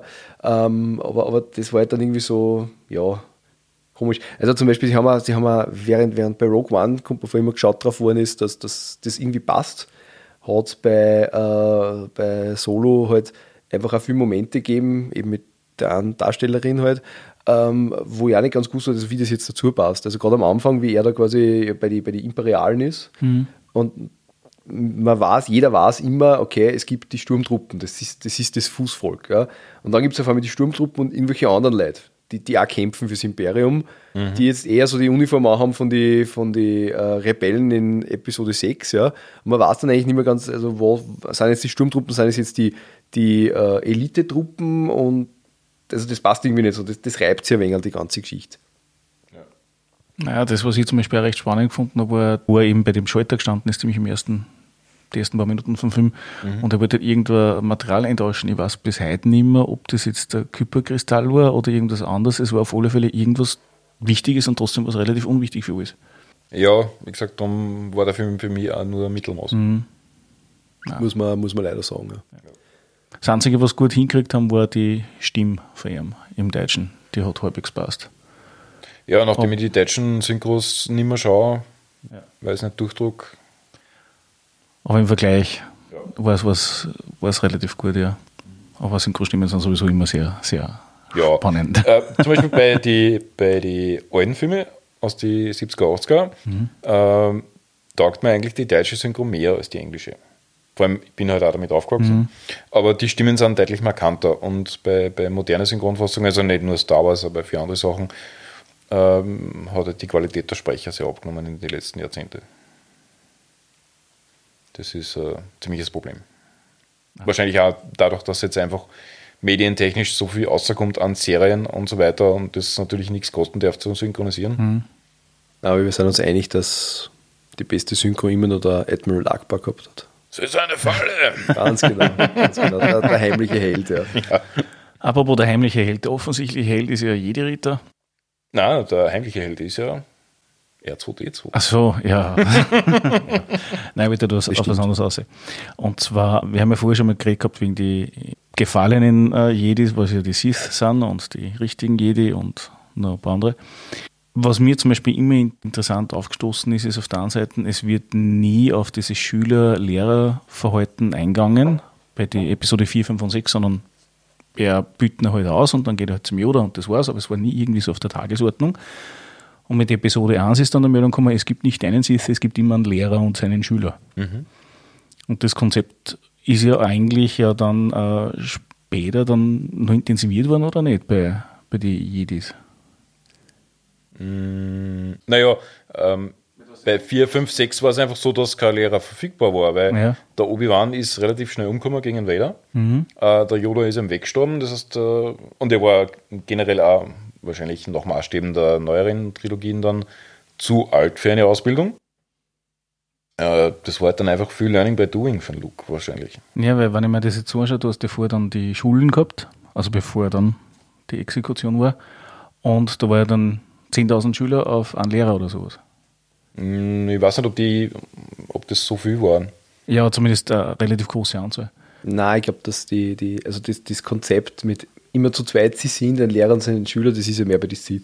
Ja, das ist so eine Art Machtgeschichte. Bei den bei die Jedi habe ich jetzt eher so das Gefühl gehabt, dass halt die quasi, wenn, wenn sie jung sind, wenn das entdeckt wird, dann werden die da quasi äh, sozusagen in den Jedi-Orden aufgenommen. Wobei, und da, da, da dringt jetzt der Jurist in mir durch, also ist auch spannend, wenn da einer mal sagt, interessiert mich nicht. Also ob die dann da zwangsverpflichtet werden, das würde mich mal interessieren, als ob es da irgendwie ein Gesetz gibt. So immer, wenn wer mhm. die Macht hat, dann muss er da in den Jedi-Orden, wurscht, ob er will oder nicht. Und wenn der sagt, nein, ich will aber lieber Sis werden, dann weiß nicht, oder was anderes. Also das, aber ich das ist die juristische Seite. Vielleicht machen wir da meinen eigenen Podcast dazu ähm, in Richtung Menschenrecht versus mhm. Macht und so.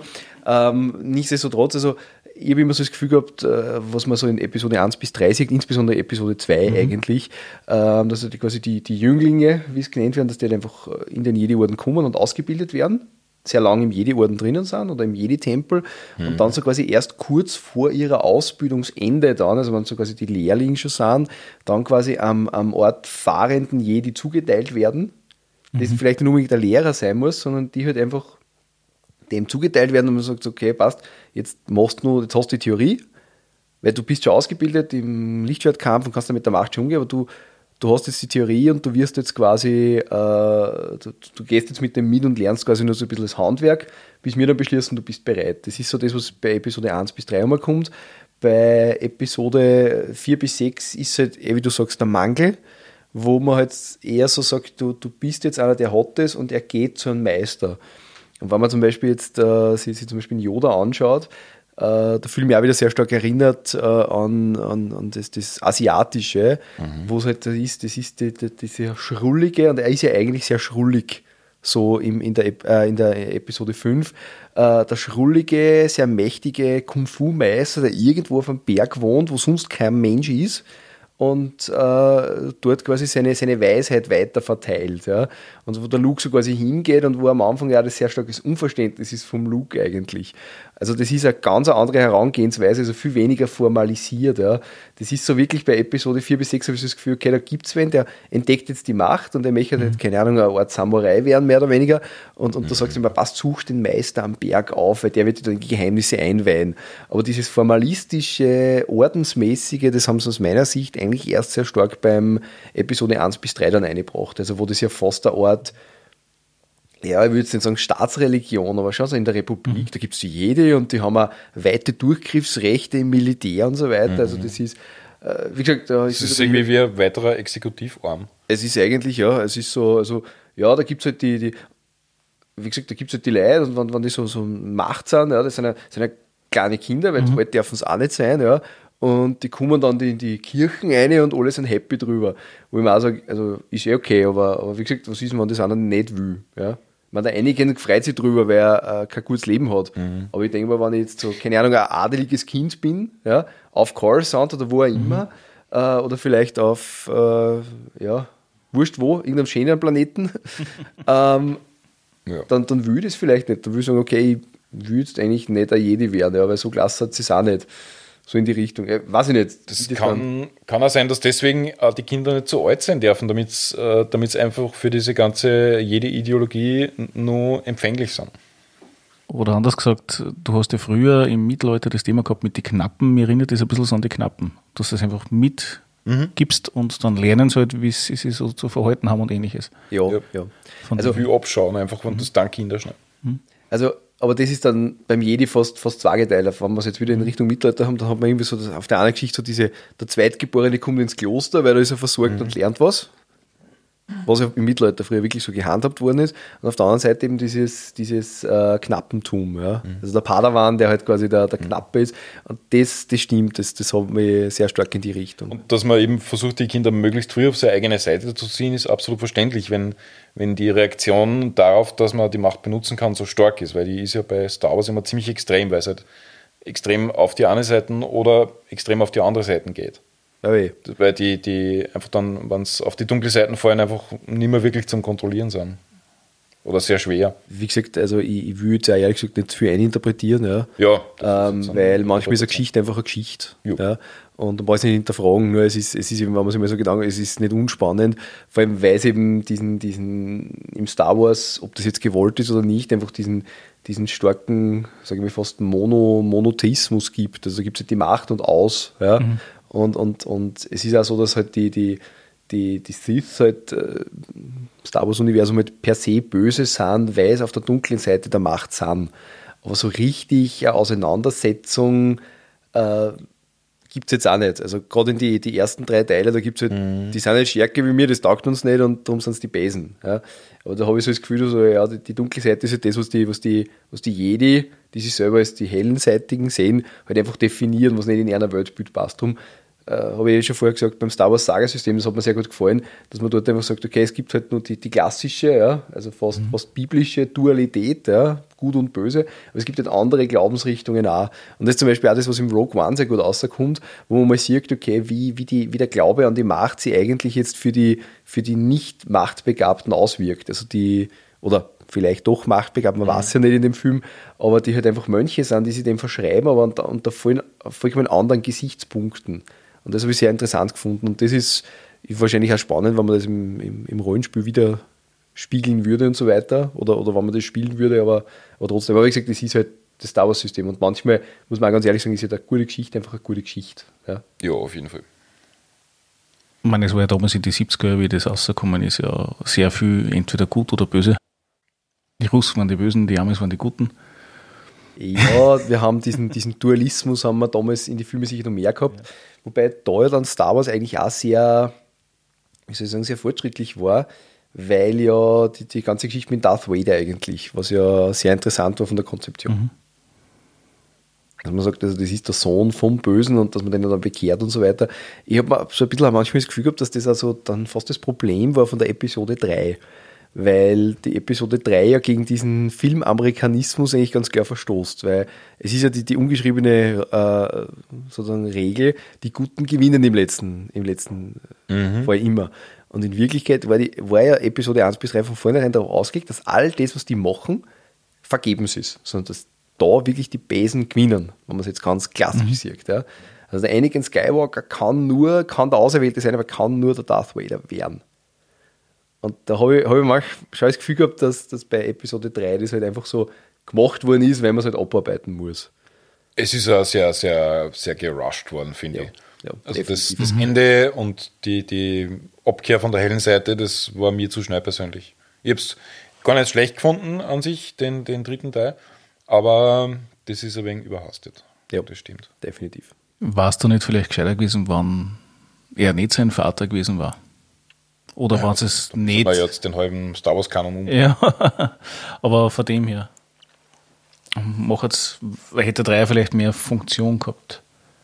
Von dem. Nein, man hätte, ich glaube, man hätte die Chance gehabt, ähm, zwischen, zwischen 1 und 3, dass man das Ganze vielleicht anders aufbaut, langfristiger. Mhm. Weil so wie das Ganze sich dann in, in, in, im Zwarer-Teil angelassen hat, also das auch wieder die Szene auf Tatooine mit seiner Mutter, mit, mit den mit die Sandleuten, die es da entführen und so weiter, ähm, das habe ich sehr, sehr interessant gefunden eigentlich. Also, dass er, dass er der Anakin Skywalker jetzt nicht einer ist, der unbedingt base ist, sondern der halt Dinge tut, weil er ist geführt, dass er keine andere Wahl hat mhm. und weil halt die Jedi, muss man trotzdem sagen, in ihrer Größe, die es damals sicher gehabt haben, ja, also in Episode 2 und 3 kommt von Jedi-Orten schon eine gewisse Arroganz außer. Mhm. Und das bringt halt letztlich auch zu Fall. Nur aus meiner Sicht, aber ich meine, das ist halt meine persönliche Meinung, ähm, ist halt das Thema mit, mit Episode 1, also mit dem absoluten Wunderkind, ja, wo man sich halt sehr lang auf diesen Ben Hur-artigen Podracer-Szenerie mhm. bewegt, der für sich genommen ziemlich cool ist. Also, ja, ja. Nichts gegen Ben Hur, ja, und nichts mhm. gegen Podracer. Gutes Podracing immer, ja. Mhm. Ähm, aber, aber wo man halt da, glaube ich, sehr viel Zeit verschenkt hat, äh, wo man dann vielleicht gleich mit Hayden Christensen, heißt der, glaube ich, mhm. äh, angefangen hätte und halt das ein bisschen vorgespult hätte, ja. sage ich jetzt einmal. Das, das war, dann hätte man vielleicht mehr Zeit gehabt. Nur, ich muss trotzdem sagen, ich dann meine, hätte vielleicht auch das Argument, dass er zu alt ist, besser griffen. Ja, man hätte vielleicht auch, oder es ist, aber ich meine, das sehe ich vielleicht anders. Ähm, die, die Episode 1 bis 3 ist ja um die 2000 rausgekommen, 2001 ja. oder so. 99, 99 und, und so weiter. Ja. 4 oder sowas. Ähm, da hat man halt, ich meine, erstens einmal muss man sagen, dass, dass, dass Episode 1 bis 3 eine klare Aufgabe gehabt hat. Also erzählt die Vorgeschichte. Das war die Zeit der Prequels. Da hat es ganz viele Prequels gegeben, irgendwie. Das Gefühl zu allem. Und äh, da ist es darum gegangen, erzählt, drum, erzählt, wie er zum Darth Vader geworden ist. Aus. Und aber eine Zeit, wo man diese, diese Charakterentwicklung, die man dann sehr stark dann irgendwann einmal gehabt haben, jetzt zum Beispiel Game of Thrones und so weiter mit Anti-Helden, die hat man damals noch nicht so gehabt. Kommt mir vor. Und das ist jetzt, jetzt äh, mit, mit, keine Ahnung, Fernsehserien wie The Boys und so weiter, ähm, oder auch eigentlich Watchmen, muss man dazu sagen, äh, das ist halt schon was anderes. Ja. Oder in meiner Wahrnehmung ist, äh, dass äh, Battlestar Galactica in der neuen Version einer von diesen Ausschläge gewesen ist, die das vorangetrieben haben. Definitiv. Definitiv. Mhm. Es war, glaube ich, eh so ziemlich die erste große moderne Serie, die das Ganze nicht mehr so episodisch abgehandelt hat. Naja, mhm. Lost hat es auch noch gegeben zu der Zeit. Ja, Lost ist eigener Fall. Ja, ich ja, weiß. Von dem her, aber, aber ich habe nur eine Staffel gesehen und das, danke. Nein, ich weiß nur, dass, dass das jetzt dass da von den Episoden weggegangen ja. ist. Mhm. So. Wobei man muss schon fairerweise sagen, dass eine von den längerfristigen äh, Episodenformate eigentlich Babylon 5 war. Jo. Stimmt, die darf auf keinen Genau.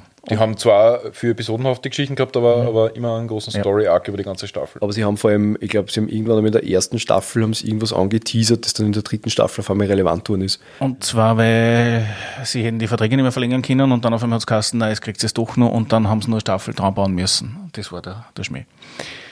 Stimmt. Dem kann ich nur beipflichten. Mhm. Mhm. Aber die haben damals schon mit mit sehr interessanten Konzepten gearbeitet. Aber darum drum glaube ich, dass halt einfach die, die Star Wars-Filme so sind, wie sind. Mhm. Und man muss dazu sagen, dass halt der, der, der Episode 1 ist halt letztlich eine schöne Origin-Story. Und an Origin-Stories mangelt es uns ja derzeit auch nicht. Weil ich glaube, die Hälfte der Marvel-Filme, die es zurzeit gibt, ja eigentlich wirklich keine Origin-Stories sind. Also es ist irgendwie so, es geht heutzutage nicht, dass man wo einsteigt, sondern, also bei Fernsehserien mhm. geht es interessanterweise, nur da darf man dann keine Episoden mehr machen, das ist uncool, sondern man muss einen Story-Arc machen, wurscht wie Hanebüchen das ist. Und bei den Filmen ist es aber wichtig, dass man mindestens einen Film macht und äh, der Film dann natürlich äh, die Origin-Story ist. Und dann am besten aber eine Trilogie. Also diese Trilogie-Denken, das ist fast wie mit Matrix wieder aufgekommen. Wobei also bei Serien geht es normalerweise, wenn es richtig gemacht ist, recht gut mit Rückblenden, die Origin Story. Ja, das stimmt. Dass das dann noch und noch reinkommt, um das Ganze ein bisschen spannend zu halten. Ja, das stimmt. Das stimmt. Mhm. Also ich habe mir vor einiger Zeit Carnival Row angeschaut, das ich ja. nur empfehlen kann. Und die arbeiten sehr gut mit Rückblende. Also es gibt eine Episode, die ist fast meine Lieblingsepisode, ich glaube dritte oder vierte, wo es im Prinzip nur Rückblende ist. Ähm, das funktioniert dort Was sehr gut. Ja. ja das, das, gefällt mir sehr gut. Also, wobei natürlich man sagen muss, dass das äh, Star Wars rein vom Setting her, glaube ich, nicht äh, äh, ein Film ist, der sich für Rückblenden eignet. Also das würde, würde ein bisschen. Äh, in einem Film, glaube ich, funktioniert das auch nicht so gut. Wenn dann nur ganz kurze Sachen. Äh, aber normalerweise wird das als Stilmittel eher in Serien benutzt. Naja, obwohl, man, kann immer anfangen mit, äh, wissen Sie, wie ich in diese Situation gekommen bin, dann müssen wir die Zeit um 24 mhm. Stunden zurückdrehen. Ja, okay, aber das ist, dann, das ist dann wieder ein eigenes Konzept. Ich weiß, oder, ich mag oder diese beim Dämon. Serien, die so nicht anfangen. Ja. Mhm. So anfangen nicht sonderlich. Also. Oder beim Dämon damals mit dem Denzel Washington, das war der Tag, an dem ich fast gestorben bin. Ja. Von dem her, also entweder ganze Filme rückblende oder sowas oder nur sehr kurze, wenn es sehr viel sind, dann ist es einfach zu anstrengend, weil du dann der zu Film ganze Rückblende ist ein Prequel, oder? Nicht ganz. ja, stimmt. ah, ja. Aber na, wie gesagt, es gibt ein paar spannende Dinge. Spannend ist aber, wenn ein Film nur ein Traum ist. Passt aber bei Star Wars auch nicht.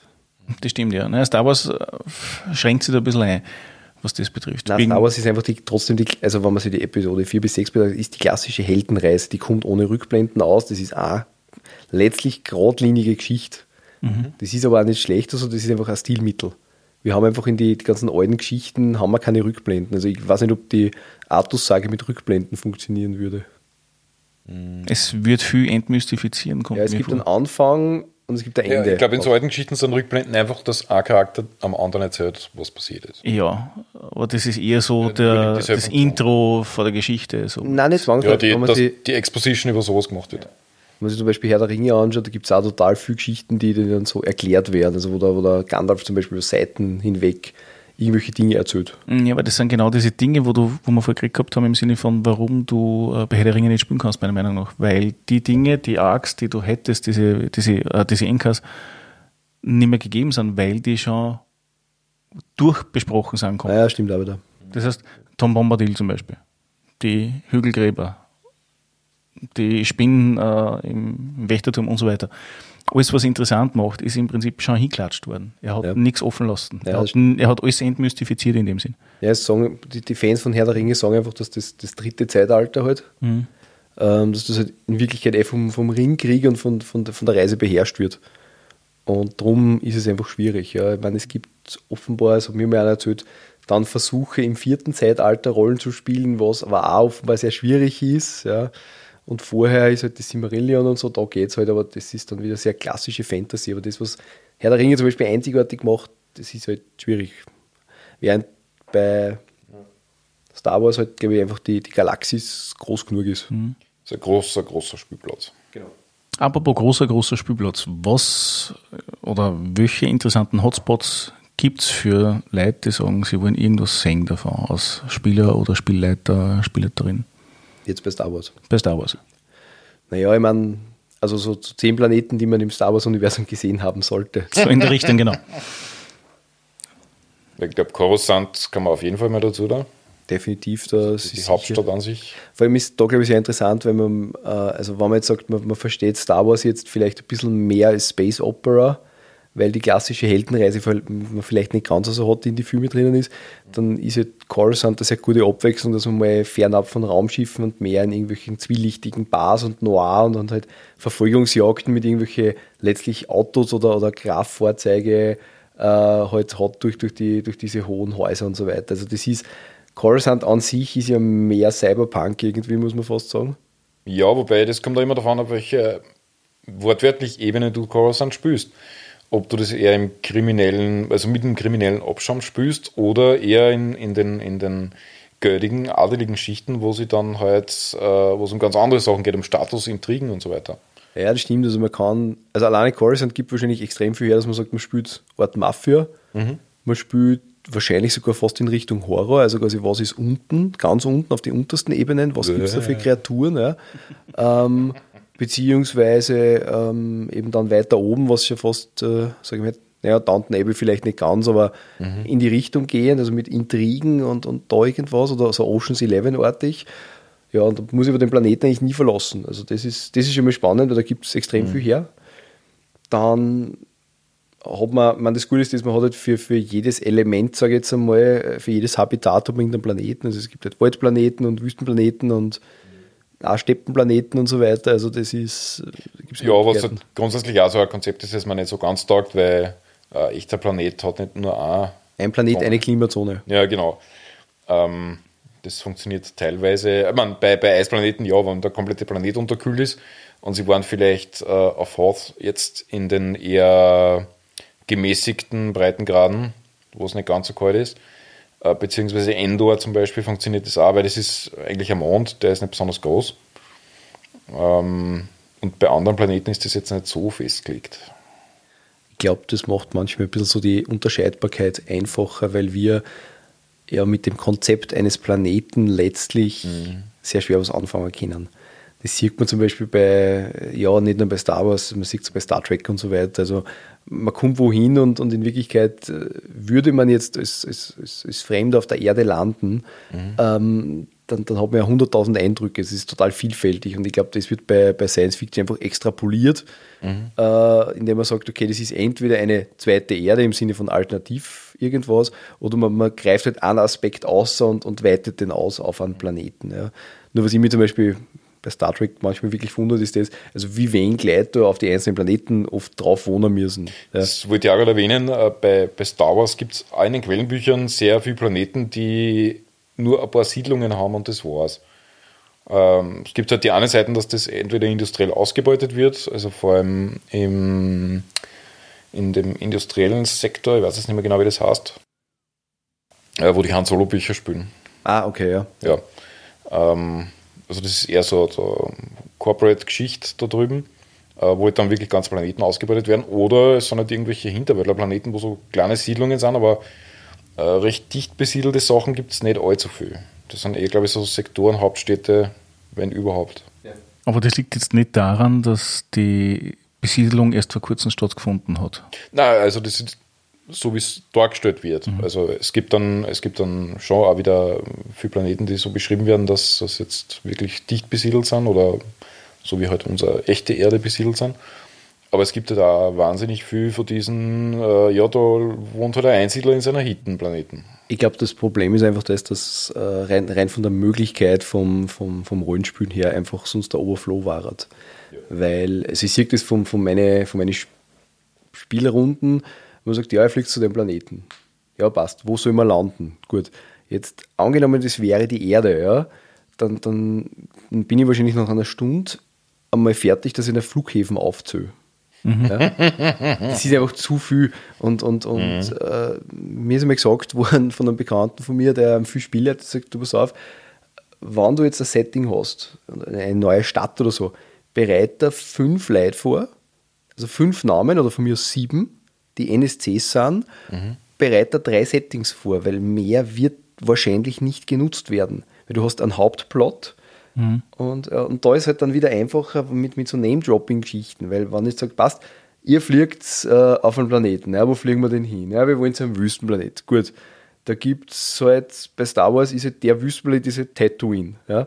Ob bei Tatooine jetzt irgendwelche gemäßigten Zonen gibt, wo es dann ein Meer ist oder so, das interessiert dort eh keinen. Ja, weil das ist halt Tatooine, das wissen wir aus den Filmen, da ist halt Horse und da ist Sound. Genau. Und Gut, wenn man dann sagt, ja passt, wo wollt's, äh, wo wollt's hinfliegen? Ja, was gibt es denn dort für Städte? Ah ja, da gibt es ja Mos Eisley. Und dann kann man dann natürlich auch sagen, ja, da gibt es aber noch Moos irgendwas und das und das und das. Mhm. Ja, das interessiert die Leute wahrscheinlich nicht, weil die sagen, naja, in Wirklichkeit, und das ist auch ein Rollenspiel und gerade beim Star Wars-System ist das so, so ein bisschen Sightseeing. Ja? So, hey, jetzt bin ich quasi imaginär in dem Universum, jetzt möchte ich mir auch ein bisschen das anschauen. Und man merkt es schon äh, in Rollenspielrunden, wenn man halt spielt, spielt, spielt und dann auf einmal kommt man irgendwo hin, was die Leute kennen. Also schaut, das ist jetzt das, da ist eine gewisse, eine gewisse Ehrfurcht dahinter irgendwie so. Und, drum, und das wird auch immer wieder eingebunden. Mhm. So es ist, Verbindungselemente. Äh, es ist aber auch anders so gesetzt, also gerade bei den offiziellen Publikationen, dass meistens auf einem Planeten vielleicht drei, vier Städte sind oder was, wann es ist. Aber es wird immer nur ein interessanter Ort fixiert mhm. und das andere ist irrelevant. Man, äh, das hast du aber eh auch generell bei, bei technologisch weiterentwickelten Gesellschaften, dass die Verstädterung zunimmt und dass einfach am Land dann keiner mehr wohnt. Aber, weil du heute schon gesagt hast, äh, du kannst ja jetzt spielen, also sprich Episode 4, mhm. das ist aktuell haben, oder halt in der Old Republic, die ja viele, viele Jahre zuvor gewesen ist. Mhm. Und wenn ich mich erinnere, ich habe mal Knights of the Old Republic online gespielt, mhm. dann ist technologisch und gebäudetechnisch eigentlich das so ziemlich dasselbe. Naja, es sollte ja aus designtechnischen Gründen sollte es ja Star Wars ansprechen. Also ein Star Wars-Fan ansprechen. Ja, das ist schon klar. Aber ist, mhm. wenn ich jetzt sage, was ich ein äh, Ressourcebook von Ashadar anschaue, damals und jetzt, dann ist das fast deckungsgleich. Also irgendwie habe ich das Gefühl, wenn man da teilweise, wurscht durch welche Publikationen, keinen Fortschritt im Universum sieht, von der Old auf aktuell oder was. Mhm. ja, da, da müsstest, Entschuldigung, wenn ich kurz, Sorry. da müsstest, äh, dass ein bisschen ein Fortschritt ist drinnen von der ganz alten Geschichte von so vor 10.000 Jahren, wie die, wie die, die Hyperraumantriebe überhaupt entwickelt wurden, äh, zur Old Republic. Aber von Old Republic auf die Neue Republik ist jetzt technologisch nicht so der extreme Sprung. Das war halt vielleicht Hausnummer, dass die Schiffe ein bisschen langsamer fliegen, äh, aber sonst ist da eigentlich nicht viel Unterschied. Aber man muss dazu sagen, dass man diese, diese Form der Entwicklung, ja, diese nicht, also diese sehr geradlinige technische Entwicklung und Designentwicklung in Wirklichkeit ja in so ziemlich jedem Science-Fiction-Setting hat. Also, äh, wo, wo ja sehr viel auf, auf Stillstand geachtet wird. Weil, egal, bei Star, bei Star Wars zum Beispiel war sie, okay, die, diese neuen Gefährte ersetzen die alten und die schauen deswegen so aus, weil. Ja. Mhm. Es ist zum Beispiel, das, es ist wahrscheinlich egal, wie viele Filme das es geben würde, das Imperium wird immer TIE Fighter haben. Die würden ein bisschen anders ausschauen, vielleicht anders gefärbt sein, aber sie würden im Wesentlichen gleich sein. Dass man dann sagt, okay, erfahren mal ganz anders, das, das gibt es nicht. Ja. Ähm, wo ich zum Beispiel mal eine interessante Erfahrung gemacht habe, das ist eben bei Dune, beim Frank Herbert, der immerhin eine, eine Geschichte über, über 10.000 Jahre erzählt. Ja und auch diese, diese mangelnde Technolog technologische Innovation mit, mit Glauben begründet, also mit, mit, mit äh, sozusagen aktivem Stillstand. Aber der zum Beispiel beginnt dann in einem von den Büchern, das dann 4000 Jahre nachher spielt, nach der Ursprungsgeschichte, der beginnt dann auf einmal, dass er die ganzen Planeten anders nennt. Weil er ihm sagt, okay, die, die, das ist unwahrscheinlich, dass ein Planet oder Städtenamen einfach über Jahrtausende hin gleich sind. Das, das muss anders werden. Ja? Und das ist halt auch nicht uninteressant, wenn man sich bei uns anschaut, also was die technische Entwicklung allein in den letzten sagen wir, 20 bis 40 Jahren gemacht hat, mhm. das ist ja stellenweise nicht wieder zu erkennen. Ja? Also man denkt vor 100 Jahren Telefon und jetzt, ja? das hat nichts mehr gemein. Und ich glaube, und wenn man sich das jetzt relativ kurze Zeitspanne anschaut, 100 Jahre, ja? das ist ja nicht viel. Und ich glaube, dass das für, für Universen von der Komplexität einfach auch überfordern würde in Wirklichkeit. Und das ist sicher bei Star Wars, wo nur dazu die Technologie jetzt eigentlich ein Nebenaspekt ist äh, ein Vehikel, äh, sehe ich es auch nicht sinnvoll. Darum, mhm. drum schaut das einfach auch alles gleich aus. Darum drum werden auch die, die Sachen, egal ob das jetzt der, der was ist das, der, der Orden ist, äh, in den neuen Filmen. Also die, die neue Ordnung den, den New Order, genau. Mhm. Ob das jetzt der New Order ist und so, und im Wesentlichen schaut es gleich aus. Das ist, da geht es um einen Wiedererkennungswert, ja. Weil das ist, das ist genauso mit, dem, äh, mit den Planeten. Ich muss bei Filmuniversen oder generell bei Universen, ich muss aufs Wesentliche reduzieren. Und wann es Universen sind, die nicht jetzt ans reale Universum oder an unsere Zeit anknüpfen, wie zum Beispiel bei, bei die Avengers, wo ich sage, okay, das ist grundsätzlich normale Welt, aber ähm, sondern ich muss das von der, von der Pike auf neu erfinden, äh, wird da schwierig. Ja? Mhm. Ja, natürlich, wenn man was wie eine Tür ausschaut, dann soll es eine Tür heißen, das ist kein Thema. Genau. Ja, vor allem, in welche Richtung das gehen kann, wenn man diese Sachen konsequent weiterentwickelt, ja, sieht man zum Beispiel an der Perry Roden-Serie, die einfach dann immer größer, immer gigantomanischer wird. Aber wie gesagt, ähm, das, das fängt ja da ganz gemütlich an einmal mit einer Mondlandung, die schief geht und da werden Aliens entdeckt. Und am Ende fliegen die dann mit, mit Raumschiffen herum, die einen, einen Todesstern mit einem Streifschuss ausschalten würden. Aber nur mal grundsätzliche Frage, weil ich habe den ersten, vor der Neuauflage, dann habe ich gelesen, den ersten Band, also mhm. ich kenne das. Heißt es Peri, Periroden oder heißt es Perirodan? Das kommt immer davon, wer es liest. Ja, weil der, ich habe dann noch mal ein Interview gesehen und dann hast du gesagt, das heißt Perirodan. Ja, das bringt uns immer damit, dass der Rodan oder Roden, sage ich, äh, in zweiter oder dritter Generation, glaube ich, irgendwie deutschstämmig ist, dass den Namen Deutsch aussprechen. Aber für mich war das immer ein Amerikaner, der auch Englisch ausgesprochen mhm. wird. Es gibt natürlich einen Perry Rohan, aber das ist was anderes. ja. Na, Wie gesagt, äh, drum, also da wird, da wird das auch so weiterentwickelt. Da entwickelt sich ja die Computer- und Kommunikationstechnologie weiter, weil die, die haben halt wirklich ihren Technobubble konsequent weitergesponnen und ein gewisses System drinnen. Die rechnen am Anfang zum Beispiel, haben die Positroniken, ähm, ich habe mir das immer so vorgestellt, das sind einfach Quantencomputer, die ein bisschen anders genannt werden. Äh, am Ende haben die Computer, die mit Hyperraumfeldern rechnen. Also am Ende, das ist dann einfach weitergesponnen. Die haben in der Serie haben die auch einen Einschnitt machen müssen.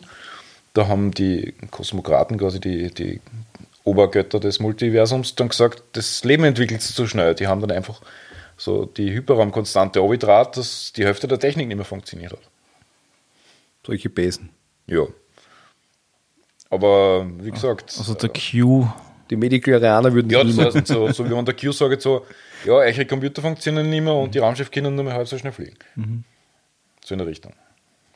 Wobei das ein sehr klassisches Konzept irgendwie ist in, in irgendwelchen Space Operas, dass irgendwann einmal so der große der große Einschnitt kommt und dann musst du das Ganze wieder re neu entwickeln und so weiter. Mhm. Das hat man in Wirklichkeit, wie ich schon vorher gesagt habe, bei Star Wars ja, da gibt es die, die, Republik, die seit tausend Jahren erblüht mhm. und dann kommt das Imperium, schneidet das halt ab und dann muss sich die neue Republik wieder entwickeln und so und das eh, zum Beispiel in Holonet und so weiter, das wird dann wieder Outrad und, und das wird irgendwie schlechter sozusagen. Das ist nämlich zum Beispiel auch im, im Star Wars Rollenspielsystem so, dass du stöhnweise in der in die Old Republic Sourcebooks andere Technologie oder bessere Technologie hast, mhm. in, Seitenbereichen, die man dann eben zu Zeiten des Imperiums nicht mehr hat.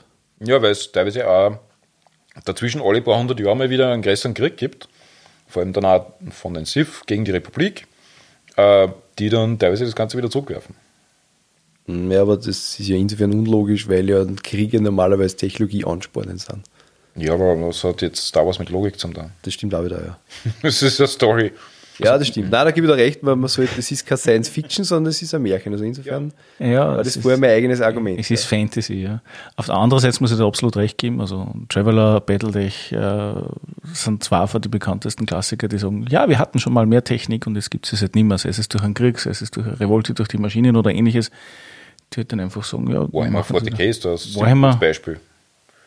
Ja, wobei die das auch aktiv einfach einspinnen in, in einer Hintergrundwelt. Also. Äh, bei, bei Warhammer 40k macht es auch durchaus Sinn. Ja.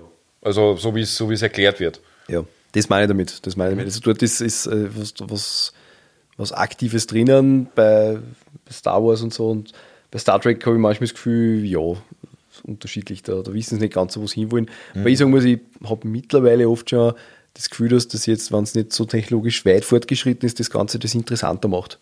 Mhm. Weil, wenn ich für alles quasi eine Technologie habe, dann, dann äh, spornt das einfach die Geschichten viel mehr an. Und das ist ja das, wo ich sage, ähm, was zum Beispiel am, am Star Wars-System sehr interessant ist gegenüber anderen Systemen, äh, wenn ich sage, ja, passt auf, ihr, ihr spielt jetzt eine, eine Rebellen-Crew mhm. oder eine Crew mit einem kleinen Raumschiff, das jetzt auch nicht mehr das neueste Raumschiff ist, mhm. wo wir jetzt schon fast wieder beim Firefly-Gedanken waren, ähm, da habt ihr dann einmal das Thema, das Ding, euch geht irgendwo die Energie aus.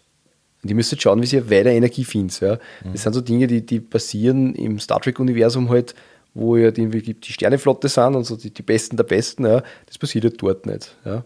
Wobei zum Beispiel bei, bei Star Trek halt das wieder so stark auf die Sternenflotten-Crew zentriert ist, dass man da wieder sich schwer tut, dass man irgendwas anderes spielt, also Privateers oder so, wo es ja auch mhm. gute Ansätze gäbe. Mhm. Aber ich sage mal so, so ein Setting wie zum Beispiel Firefly oder so, das funktioniert natürlich im Firefly-Setting ist ganz klar, aber im Star, Star Trek-Setting wahrscheinlich nicht so gut äh, während es zum Beispiel im Star Wars-System kein Problem ist, ja, weil, weil das ist. Ja, das, das hängt aber auch damit zusammen, äh, wie, die, wie die Staatsmacht aufgestellt ist. Du bist bei Star Wars und bei Firefly hast du quasi die, die da oben, die großen Bösen. Mhm. Und bei, bei Star Trek, die Föderation ist da eher relativ, äh, sagen wir relativ demokratisch angehaucht. Bürgernah. Sehr bürgernah, ja. Es hat natürlich auch was, wenn du ein oppressives System hast. Also nicht in der Realität natürlich, also aber. Da, da kommt die Bedrohung eher von außen, weniger von oben. Ja, das stimmt, das stimmt. Und das ist auch spannend, weil beim, beim Star Wars-Universum, da kommt die Bedrohung eigentlich von oben, mhm. nicht so stark von außen, weil es eher fast kein Außen gibt, eigentlich, streng genommen. Weil wir haben die Republik, die Republik ist letztlich die Galaxis und außerhalb der Galaxis. Kann man eh nicht aussehen. Kann man eh nicht aussehen und, und gibt es jetzt auch nicht viel was anderes oder so. Mhm. Es hat in den in späteren Romanen dann einmal eine Invasion von Aliens außerhalb der Galaxis gegeben, diese Yusan Wong. Das habe ich aber nicht gelesen, also da kenne ich mich leider gar nicht. Ja, ich kenne es nur vom Hören sagen, das wird in, in, in den Star Wars Fachkreisen sozusagen äh, sehr problematisch diskutiert, weil die Wuzan dann auch ein sehr übermächtiger Fan sind. Also, ja, weil die sind machtresistent, glaube ich, an so Geschichten. Und, und sie haben irgendwelche Schlangenschwerter oder sowas, die auch Macht, die Laserschwertresistent sind. Also ganz wild und ja. Ich glaube, da wollten sie einfach mal einen neuen Feind einbringen. Ja, ja. Nicht immer nur Republik gegen Imperium. Oder die dritte Inkarnation der Republik gegen die fünfte Inkarnation von Imperium. Hat man so manchmal das Gefühl, dass das dann schon arg wenig ist. Aber ist, was mir gerade eingefallen ist, bei der Episode 7 war ja diese Karte, das fehlende Stück in der Systemkarten durch ein R2D2 irgendwie und von dem gleichen äh, Druiden zum Sehen, wo ja dann der Luke Skywalker verschwunden ist. Mhm. Und das war ja ein nicht kartografiertes oder nicht erkanntes oder nicht mehr bekanntes Teil. Äh, Gibt es jetzt überhaupt nur was, was man noch nicht gesehen hat dann im Universum bei Star Wars? Naja, nicht gesehen. Ähm, so quasi die, die, die Westseite der Galaxis, ähm, wenn man jetzt so diese Standardkarten hernimmt von der Ausrichtung, äh, da gibt es äh, ganz ein eigenes Reich. Äh, das ist das, das Volk, wo der, der Großadmiral Thrawn herkommt. Ich weiß jetzt gar nicht ein, wie die heißen. Die Blauhäutigen. Ja, blauhäutige rote Augen. Äh, die haben da, die haben da was in diesen unentdeckten äh, Weiten. Ähm, aber ich weiß nicht, ob das momentan Kanon ist. Oder ob jetzt der Thrawn einfach nur als Alien angesehen wird. Das weiß, glaube ich, keiner so genau. Das ist, glaube ich, die, die Gis Ascendancy heißt das im Englischen. Also die Gis heißt das Volk. Äh, die haben da ein relativ großes Sternenreich. Also das ist, glaube ich, so ungefähr halb so groß wie, wie, die, wie die alte Republik. Ich glaube, dass äh, Star Wars da halt mehr so die, dem, dem, dem üblichen äh, Rahmen folgt oder dem üblichen Weg folgt, wo man sagt, naja, es gibt die Galaxis, äh, die kennen wir auch, die wissen wir, mhm. also das, wie die aufgebaut ist und so weiter. Äh, und wir haben großteils davon ist erforscht, aber halt nicht alles. Mhm. Also es gibt quasi so die, die, die Core Worlds und die, die Deep Core Worlds und so weiter und dann halt mhm. die, die Inner Rim, Mid Rim und Outer Rim und dann halt mhm. die Expansions, da gibt es ja nur verschiedene, also so, mhm. wie weit das quasi von Coruscant, der zu die Core mhm. Worlds gehört, ja. einfach wegliegt. Und es würde da einfach außerhalb was geben. Also, das ist, glaube ich, das, dass man sagt, ähm, also bei Star Wars, entweder man hat jetzt Planeten, die jetzt durch den Krieg vergessen wurden, weil es einfach da keine Handelsrouten durchgeführt sind und weil man es halt einfach nicht erforscht hat äh, oder nicht mehr erforscht hat. Mhm. Und dann gibt es wahrscheinlich Teile, die einfach nur unerforscht sind. Also, gerade im Outer Rim und darüber hinaus äh, kann das schon sein. Und man muss ja trotzdem sagen, wenn man es jetzt auf galaktisch wieder sieht, das ist ja auch so, dass das in Wirklichkeit das ja riesig ist. Ja, es ist unvorstellbar groß, das ist überhaupt kein Thema nicht. Für mich ist da hingegen der Punkt der, dass wenn es alles beschrieben ist, so wie bei DSA, ist ja jeder Stein beschrieben, wie man weiß, mhm. ob ich dann überhaupt noch Platz habe, ob das Universum ja unendlich groß ist in Wahrheit. Von daher, also das heißt im Prinzip, die Hälfte das, ist auf alle das Fälle. Das habe ich, weil du das ansprichst, bei DSA äh, finde ich es inzwischen so ein bisschen schräg, dass wirklich jedes kleine Kaff ein eigenes Zusatzbuch kriegt. Ja. Das ist ein bisschen übertrieben, da, da kann man die eigene Fantasie nicht mehr recht spielen lassen. Darum bin ich bei Star Wars auch froh, wenn da nicht alles beschrieben ist. Lass da beim Rollenspielen dem Meister viel mehr Möglichkeiten oder dem Spieler, wo man herkommt, weil äh, nichts geht leichter, als dass du schnell mal einfach eine Alienrasse erfindest. Da muss ich wiederum sagen, bei Star Wars habe ich die Erfahrung gemacht, dass es sehr einfach ist für einen Spieler, äh, sein Herkunftsland oder seinen Herkunftsort zu bestimmen, weil er sagt dann, ich bin jetzt von dem Planeten, von dem Planeten, von dem Planeten und den hat er garantiert irgendwo in einem Kinofilm mhm. oder in irgendeinem anderen Kanonfilm gesehen. Das heißt, das Selbsterschaffen von Hintergrund in dem Sinn fällt dann komplett aus. Ja, man kann es aber trotzdem machen, weil es völlig freigestellt.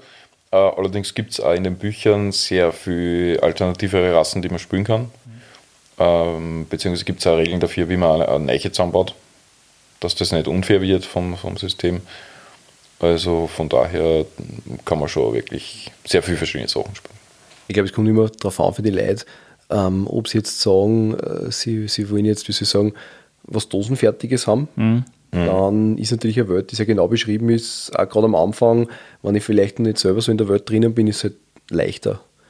Ähm, weil, man, ich denke mir das immer, es ist nichts schwieriger, wie wenn man jetzt Leute sagt, ihr habt jetzt die freie Auswahl. Also, hey, das ist Star Wars-Universum, suchst du eine Spezies aus. Weil die, da hat er wahrscheinlich die Spezies einmal gesehen, weil mhm. man sieht da wahnsinnig viel in diese, diese Markt- und Szenen, sage ich jetzt einmal, wo man sagt, ja, die sind cool. Aber von den wenigsten davon will man den Namen wissen und wenn man dann auf die Ober steigt, wo man zumindest den Namen weiß, äh, dann engt sich das eh schon wieder massiv mhm. ein in Wirklichkeit. Und das erlebe ich bei anderen Geschichten auch. Also, mhm.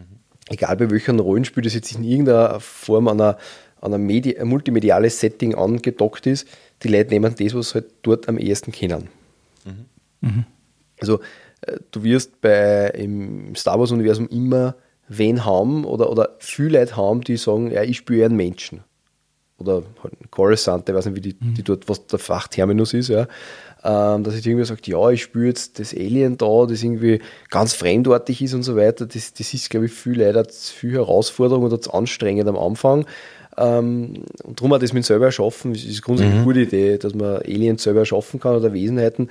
Aber aus meiner Erfahrung nach wird das oft sehr, sehr spärlich in Anspruch genommen, weil es halt einfach so, die Leute ja auch was versuchen wollen, authentisch zu spielen. Und wenn sie jetzt eine Spezies haben, wo es ein Grundkonzept gibt, mhm. dann und das auch schnell erklärt ist, ja, dann tue ich mir da leichter. Und, und das, das ist aber überall so. Ja. Mhm. Und das ist halt einfach bei Star Wars, da gibt es halt einfach letztlich die Menschen, um die geht's. Die haben die meisten Facetten und mit denen kann ich mir am ehesten, das kann man am ehesten vorstellen. Ja. Ähm, wenn ich sage, okay, Twi'lek, dann muss ich erstens mal wissen, was ist der Twi'lek, ja, und zweitens mal muss ich schauen, okay, wo kommt denn die Film vor, wie kann ich mir den anlegen, ja. Wenn man sich zum Beispiel jetzt überlegt, ein, ein Wookie, ja, Wookie, da hat auch jeder Grundidee davon, was ist das? Die sind halt groß, die sind behaart, die, die können kein Basic sprechen.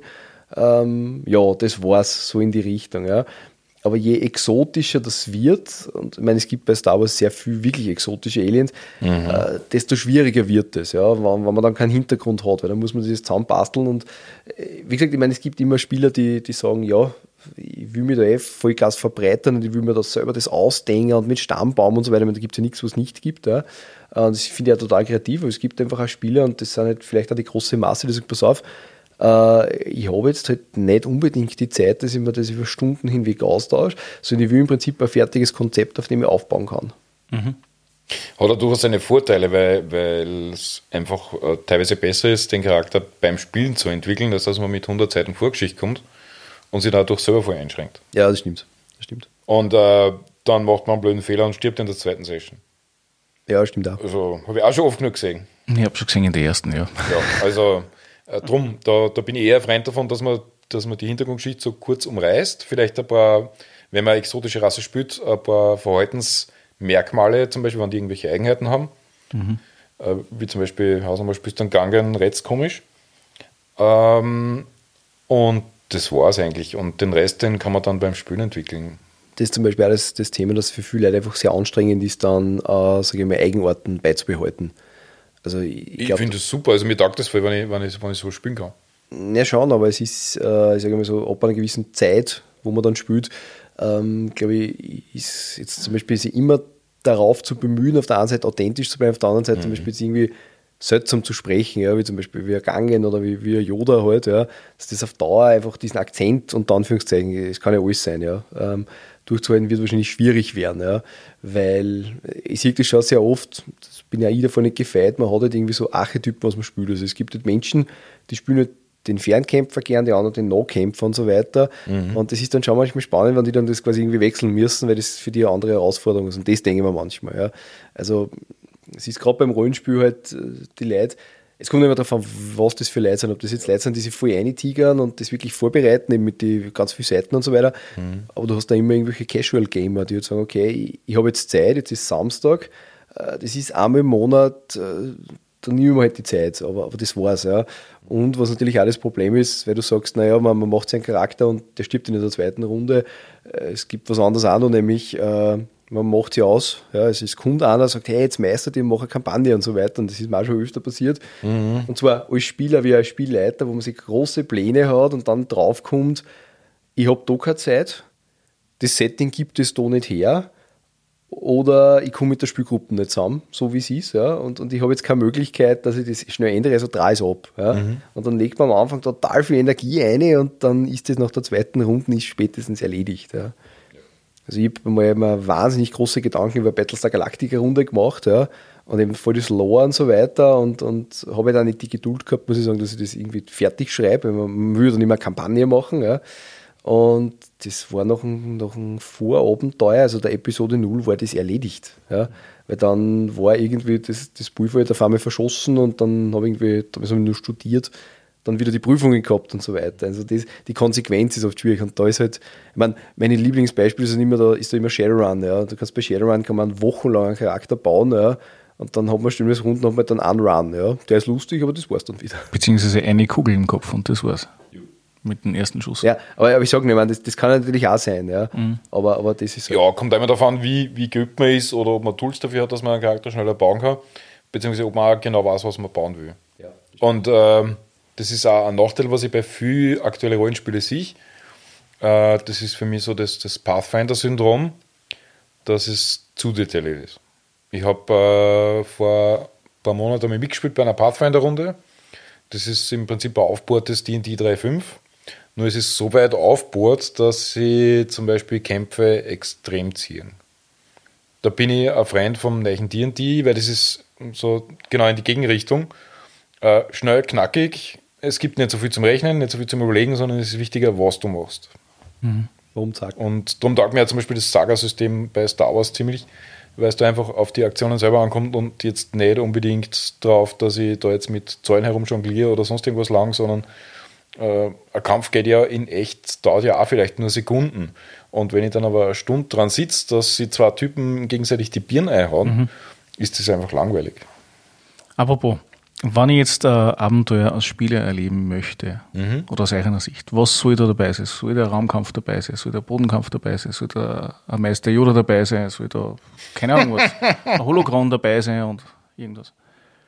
Was sind so, so Ansprüche? Äh, was hättest du oder was würdest du erwarten, wenn du in eine neue Runde reingehst und sagst, okay, ich will Star Wars spielen mhm. mit dem Hintergrund, den du hast? Das Wichtigste ist mir, dass ich einen guten Grund habe, dass ich das mache, was da in dem Abenteuer gemacht wird.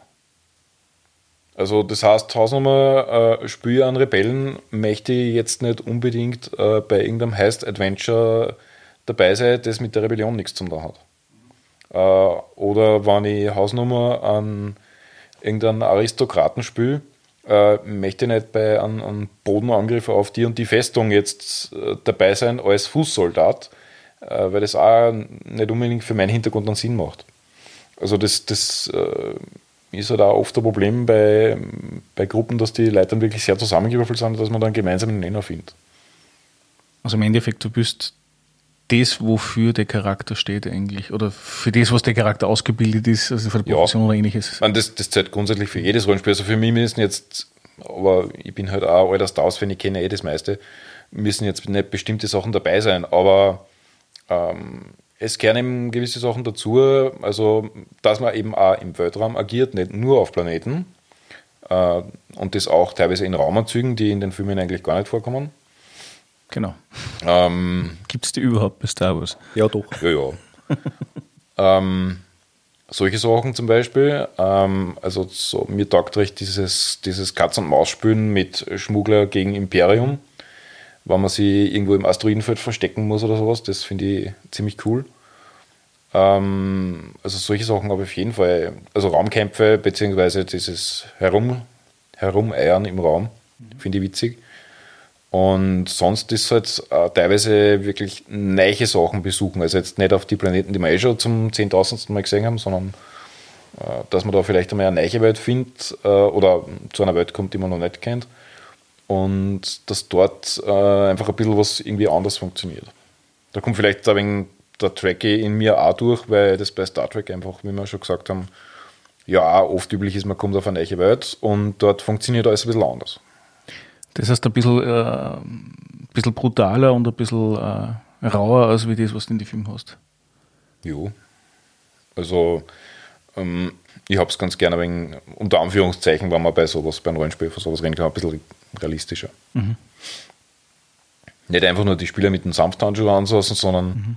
man soll die Konsequenzen spüren, wenn man einen Schaß baut mhm. und äh, das nicht einfach so gewisse Sachen zur Seite wischen. Also gleiche Frage, andere Antwort mhm. sozusagen. Ähm, ich würde sehr stark davon abhängig machen, ob das jetzt äh, erstens einmal eine Runde ist mit eher Einsteigern, also Neulingen mhm. jetzt äh, sowohl rollenspieltechnisch wie auch im Star Wars-Universum. Also quasi inwieweit jetzt vertraut sind, ob das jetzt eben Filme sind oder ob das jetzt der B-Kanon ist oder ob die jetzt äh, eher vielleicht von den Serien kommen, die es so gibt, also mehr von Star Wars Rebels und so. Äh, je nachdem sind die Erwartungen. Das natürlich, ich meine, das würde sich dann auch ein bisschen aufs Alter abbilden. Ähm, des Weiteren würde ich dann eben sagen, okay, gut, was, was soll es sein? Ja, also ist eine, eine, eine Einstiegsrunde, die dann zu weiteren Spielabenden sicher führt oder ist es wirklich einmal so eine hm, Convention-Runde, quasi einfach nur zum Ausprobieren? Ja? Mhm.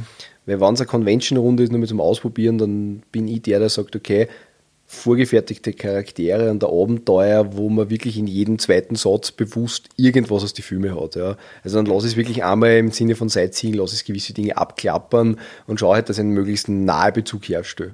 Wenn man jetzt sagt, okay, das sind jetzt keine Rollenspiel-Neulinge mehr, das sind jetzt Leute, die sich im Star Wars-Universum vielleicht auch im B-Kanon ein bisschen aus, auskennen, dann würde ich eher schauen, dass ich, dass ich äh, halt äh, schon eine Star Wars-Geschichte heranziehe, also die jetzt ins Universum passt ähm, zumindest am Anfang, aber jetzt mich schon weiter entfernen. Also da würde dann wahrscheinlich auch die Quellen eher im, im B-Kanon suchen sozusagen mhm. äh, und dort mal halt dann einzelne Planeten herauspicken, wo ich sage, okay, wer das schon gelesen hat, wird das wieder erkennen. Für die anderen ist was Neues. So, mhm. so würde ich das halten. Ähm, das macht es durchaus interessant, wenn man selber, wenn man im B-Kanon drinnen ist, dann, dann weiß man es, man kann es aber trotzdem trennen in Wirklichkeit. Was ich auf jeden Fall vermeiden würde, ist zumindest am Anfang, dass ich jetzt irgendwas spiele, was einfach straight nicht Star Wars ist. Also wo ich mir einfach von dem Grundsetting zu weit weggehe. Also zum Beispiel gibt es Dinge, die für mich im Star Wars-Universum nicht einkehren. Das ist zum Beispiel ganz klassisch, man mag mir widersprechen, sind Zeitreisen. Also ihr reist durch die Zeit, das passt nicht. Ihr findet einen, einen Sith Lord aus der alten Republik, der da irgendwo in einer Stasiskammer liegt und jetzt da quasi umeinander macht. Das geht, aber Zeitreisen nicht. Mhm. Halt also nicht, nicht rückwärts. Nicht, nicht rückwärts, genau. Ja. Ähm, sondern nur das Normale halt. Ja.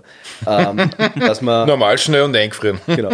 Dass man zum Beispiel irgendwann einmal sowas machen kann mit, hey, da ist ein Planet, der wird vom. Imperium zerstört und wir machen uns jetzt, weil wir in Wirklichkeit keine Ahnung haben von, vom, vom Imperium machen wir es halt jetzt mit unseren Raumschiffe auf und finden den neuen Planeten mit unserem letzten Kampfstern, so in die Richtung. Ja, das sind Dinge, die kann ich dann so weit einspinnen. Also ich kann im Prinzip andere Settings nehmen und kann die in Star Wars mhm. einbauen. Ich habe zum Beispiel auf der, auf der Anrufung 2019 in Deutschland, also eine Cthulhu-Convention, hat wer das Stars of Madness, also die Sterne des Wahnsinns gespielt, was im Prinzip, äh, es gibt die Geschichte vom Lovecraft des Mountains of Madness, also Berge des Wahnsinns, das war im Prinzip seine Hommage an diese Geschichte halt im Star Wars-Universum, mhm. wo es eben darum gegangen ist, eben letztlich, äh, ich meine, es war im Endeffekt mehr Prometheus, wer es kennt. Mhm. Prometheus dunkle Zeichen, glaube ich, heißt es auf Deutsch. Mhm. Ähm, was im Prinzip diese Grundidee auch widerspiegelt. Ja. Also man, man fliegt wohin, entdeckt dort der Stadt und so weiter. Und der hat es wirklich gut verstanden, weil er es mit dem B-Kanon äh, entsprechend äh, verwoben hat, den man im Knights of the Old Republic äh, siegt. Wollte ich gerade sagen, da gibt es ja diese Progenitor-Rasse. Ja, genau. Genau, und um die, um die ist da gegangen, die, die quasi die, die Hyperräume, Hyperraumsprung dann irgendwie entwickelt hat und so weiter, diese, diese, weiß nicht, wie die hassen, die Rakata, glaube ich, oder so. Ja. Die, die extrem brutal sind eigentlich in die Comics. Ja, die waren ein bisschen so, so aztekisch angehaucht mit Opfer und so Geschichten. Ja, und Kannibalismus und so weiter. Ja. Und das hat halt für das ganz gut passt und der hat halt da Horror-Elemente eingewoben. Ja. Nur äh, zum Beispiel jetzt, äh, jetzt im ersten Spieleabend eine Art Zombie-Geschichte gemacht und so, weil ich weiß, es gibt ja sogar äh, einen Zombie-Roman mit irgendwelchen untoten Stormtrooper und so weiter. Also es gibt so, so ein bisschen so, so Fringe-Geschichten, das würde ich jetzt nicht, nicht das erste Mal. Also ich würde es das erste Mal auch durchaus klassisch halten, drum wenn wir zuerst von der Einsteigerbox geredet haben, gefällt mir das ja auch ganz gut, was in der Einsteigerbox ist, ja. Dass man halt auf Tatooine ist, halt nicht in Mos Eisley, sondern irgendwo anders und dass man halt zum Schluss mit einem Raumschiff, das halt rein zufällig äh, die, Ja, der YT 1300. danke, Das ist das, die Schiffsklasse. ja, dass man mit dem wegfliegt, ja, das ist halt einfach, das mag sich vielleicht später dann ändern, mit einem anderen Raumschiff, aber das ist am Anfang, das ist für mich, das passt einfach, ja, so. Und Das bringt einfach die Stimmung um, damit Genau, jeder dort ist- ist, wo er hin sollte. Genau, und es geht, es geht einmal um die Stimmung einfach. Ja, und, und alles, was dann weiter passiert, das muss man sich näher anschauen. Also ich würde es eher so schrittweise machen. Ich würde mich quasi zuerst das Bekannte nehmen und mir aber schrittweise vom Bekannten entfernen, weil dann, dann ist einfach das, das da. Während wahrscheinlich die andere, andere Strecke sehr schwierig ist. Also wenn ich sage, ich, ich fange jetzt zum Beispiel an bei Star Wars, man ist auf einem Planeten und man hat eigentlich keine Ahnung, dass es Außerirdische gibt. Ja. Ähm, und man kommt dann erst nach dem fünften Abenteuer ins große Star Wars-Universum, dann war das bis dorthin wahrscheinlich eine schöne Fantasy-Runden, ähm, wo jetzt vielleicht das wer bemerkt, dass das Star Wars-Kreaturen sein sollen oder nicht. Aber das war es dann. Ja. Und da frage ich mich, ob das sinnvoll ist. Also gerade diese, diese Geschichte auch mit, mit Raumschiffe und vielleicht irgendwo, dass man Da kommt es dann auch darauf an, ob, wenn es zu einem Setting machst, dass das dann umschlägt, ob die Spieler das annehmen. Beziehungsweise, ob du die Spieler vorher schon darauf aufklärst, dass das vielleicht so sein könnte oder nicht. Ja, dann müssen sie es ja nicht annehmen. Das meine ich, wenn Naja. vorher nicht wissen. Das heißt, du spielst das System, du lässt das aber nicht sehen, dass du jetzt eigentlich noch die Star Wars Bücher spielst. Und dann auf einmal kommt die Alien-Invasion, Hausnummer, das Imperium. Ja. Wäre auf jeden Fall ein interessantes Konzept. Aber ob die Leute dann das weiterspielen wollen, ist dann immer die Frage. ist die Frage. Weil, weil es oft so Geschichten gibt wie von wegen, wollen nur Fantasy oder nur Science Fiction spielen. Star Wars ist da eigentlich eine Mischung. Das also, wir wissen ja, die Mischung macht's. Welchen Charakter würdest du spielen wollen in einer Runde? Oder was ist der Lieblingscharakter im Star Wars-Universum? Was favorisierst du? Da muss ich jetzt kurz ein nachdenken. Boah. Also von den, von den Jedi Wurscht was. wäre es eindeutig Obi-Wan. Also eher die, die jüngere Version.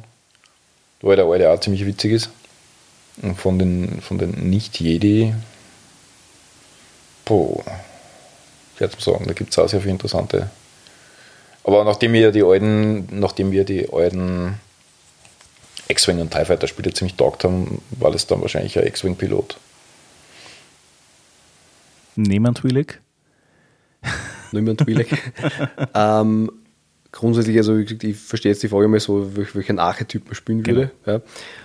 Ähm, ich finde, bei Star Wars gibt es zwei Sachen, die ich sehr interessant finde. Das eine ist ganz eindeutig der Jedi oder halt ein anderer Force-User, einfach weil ich eine Zeit lang auch Kendo gemacht habe, also japanischen Schwertkampf, äh, mit dieser Etikette sozusagen. Also dieses jetzt, äh, Jedi ist für mich jetzt kein Paladin, aber, aber es ist jetzt dieses, dieses, dieses sehr klare mit der Etikette und mit den Vorschriften her und so weiter. Äh, und sozusagen dieser Schwertmeister, das gefällt mir grundsätzlich. Äh, Das ist das eine, das andere und darum eben auch der, der Twi'lek Großwildjäger, das ist so ein bisschen der, der Ganzlinge, also der Revolver, der Revolverheld, äh, der ist auch sehr stark in Richtung Mandalorian geht. Also der dort wirklich eingeht äh, in diese Bar in, in Mos Eisley und halt den Mantel dann über seinen Blaster hat und den Hut runter tut und so weiter. Also sowas gefällt mir auch sehr gut, muss ich sagen. Das sind so für mich die zwei, die zwei Geschichten. Also entweder so ein Art Revolverheld oder eben so ein Schwertkämpfer, weil es beides sehr gut im Star Wars-Universum hergibt. Ja. Weil es ja momentan ja so lustige Spiele gibt wie X-Wing und Armada und so weiter. Würdet ihr das als Erweiterung zum Rollenspiel nutzen? Hm, also die Miniaturen kann man auf jeden Fall sicher gut nutzen, wenn man die Raumkämpfe darstellen will.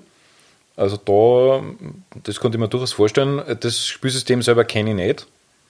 Äh, also ich weiß ungefähr, wie es funktioniert, aber ich habe es noch nicht gespielt. Ähm, das würde ich wahrscheinlich als Meister ein wenig freier gestalten. Ähm, das kann man ja dann gut mit den Regeln, die im jeweiligen Rollenspiel vorhanden sind, verbinden. Ähm, also an sich würde ich schon verwenden. Und die Modelle sind auch relativ hübsch, muss ich sagen, für das, dass fertig angemeint sind. Sind gut gemacht. Also ich muss sagen, ich bisschen das Thema, dass halt, äh, während jetzt, wenn ich, wenn ich einen, einen, einen Bodenkampf mache, immer das, die 2D-Geschichte habe, was unproblematisch ist, mhm. ist halt im Raumschiff, äh, ist halt im Weltraum oder in der Luft, ist halt immer das Dreidimensionale, äh, was mit Miniaturen natürlich trotzdem notorisch schwer darzustellen ist. Es hat schon verschiedene Ideen gegeben, wie man das darstellen könnte in, in Tabletops und so weiter, die alle sind für mich nicht wirklich äh, befriedigend gewesen. Äh, ich muss sagen, ich würde es eher halt äh, beschreiben, was aber durchaus mhm. eine Herausforderung ist, insbesondere wenn man jetzt äh, von dem Konzept von wegen, wir haben ein großes Raumschiff und keine kleinen Raumschiffe weggeht, sondern wenn man sagt, okay, man hat jetzt wirklich ein Schwadron von, äh, von X-Wing-Piloten äh, und man muss dann die einzelnen Dogfights nebeneinander ausspülen. Also das ist, mhm. das ist sehr schwierig. Äh, das Spannendste, was ich damals gehabt, damals gehabt habe, ähm, da gefällt mir der Ansatz sehr gut.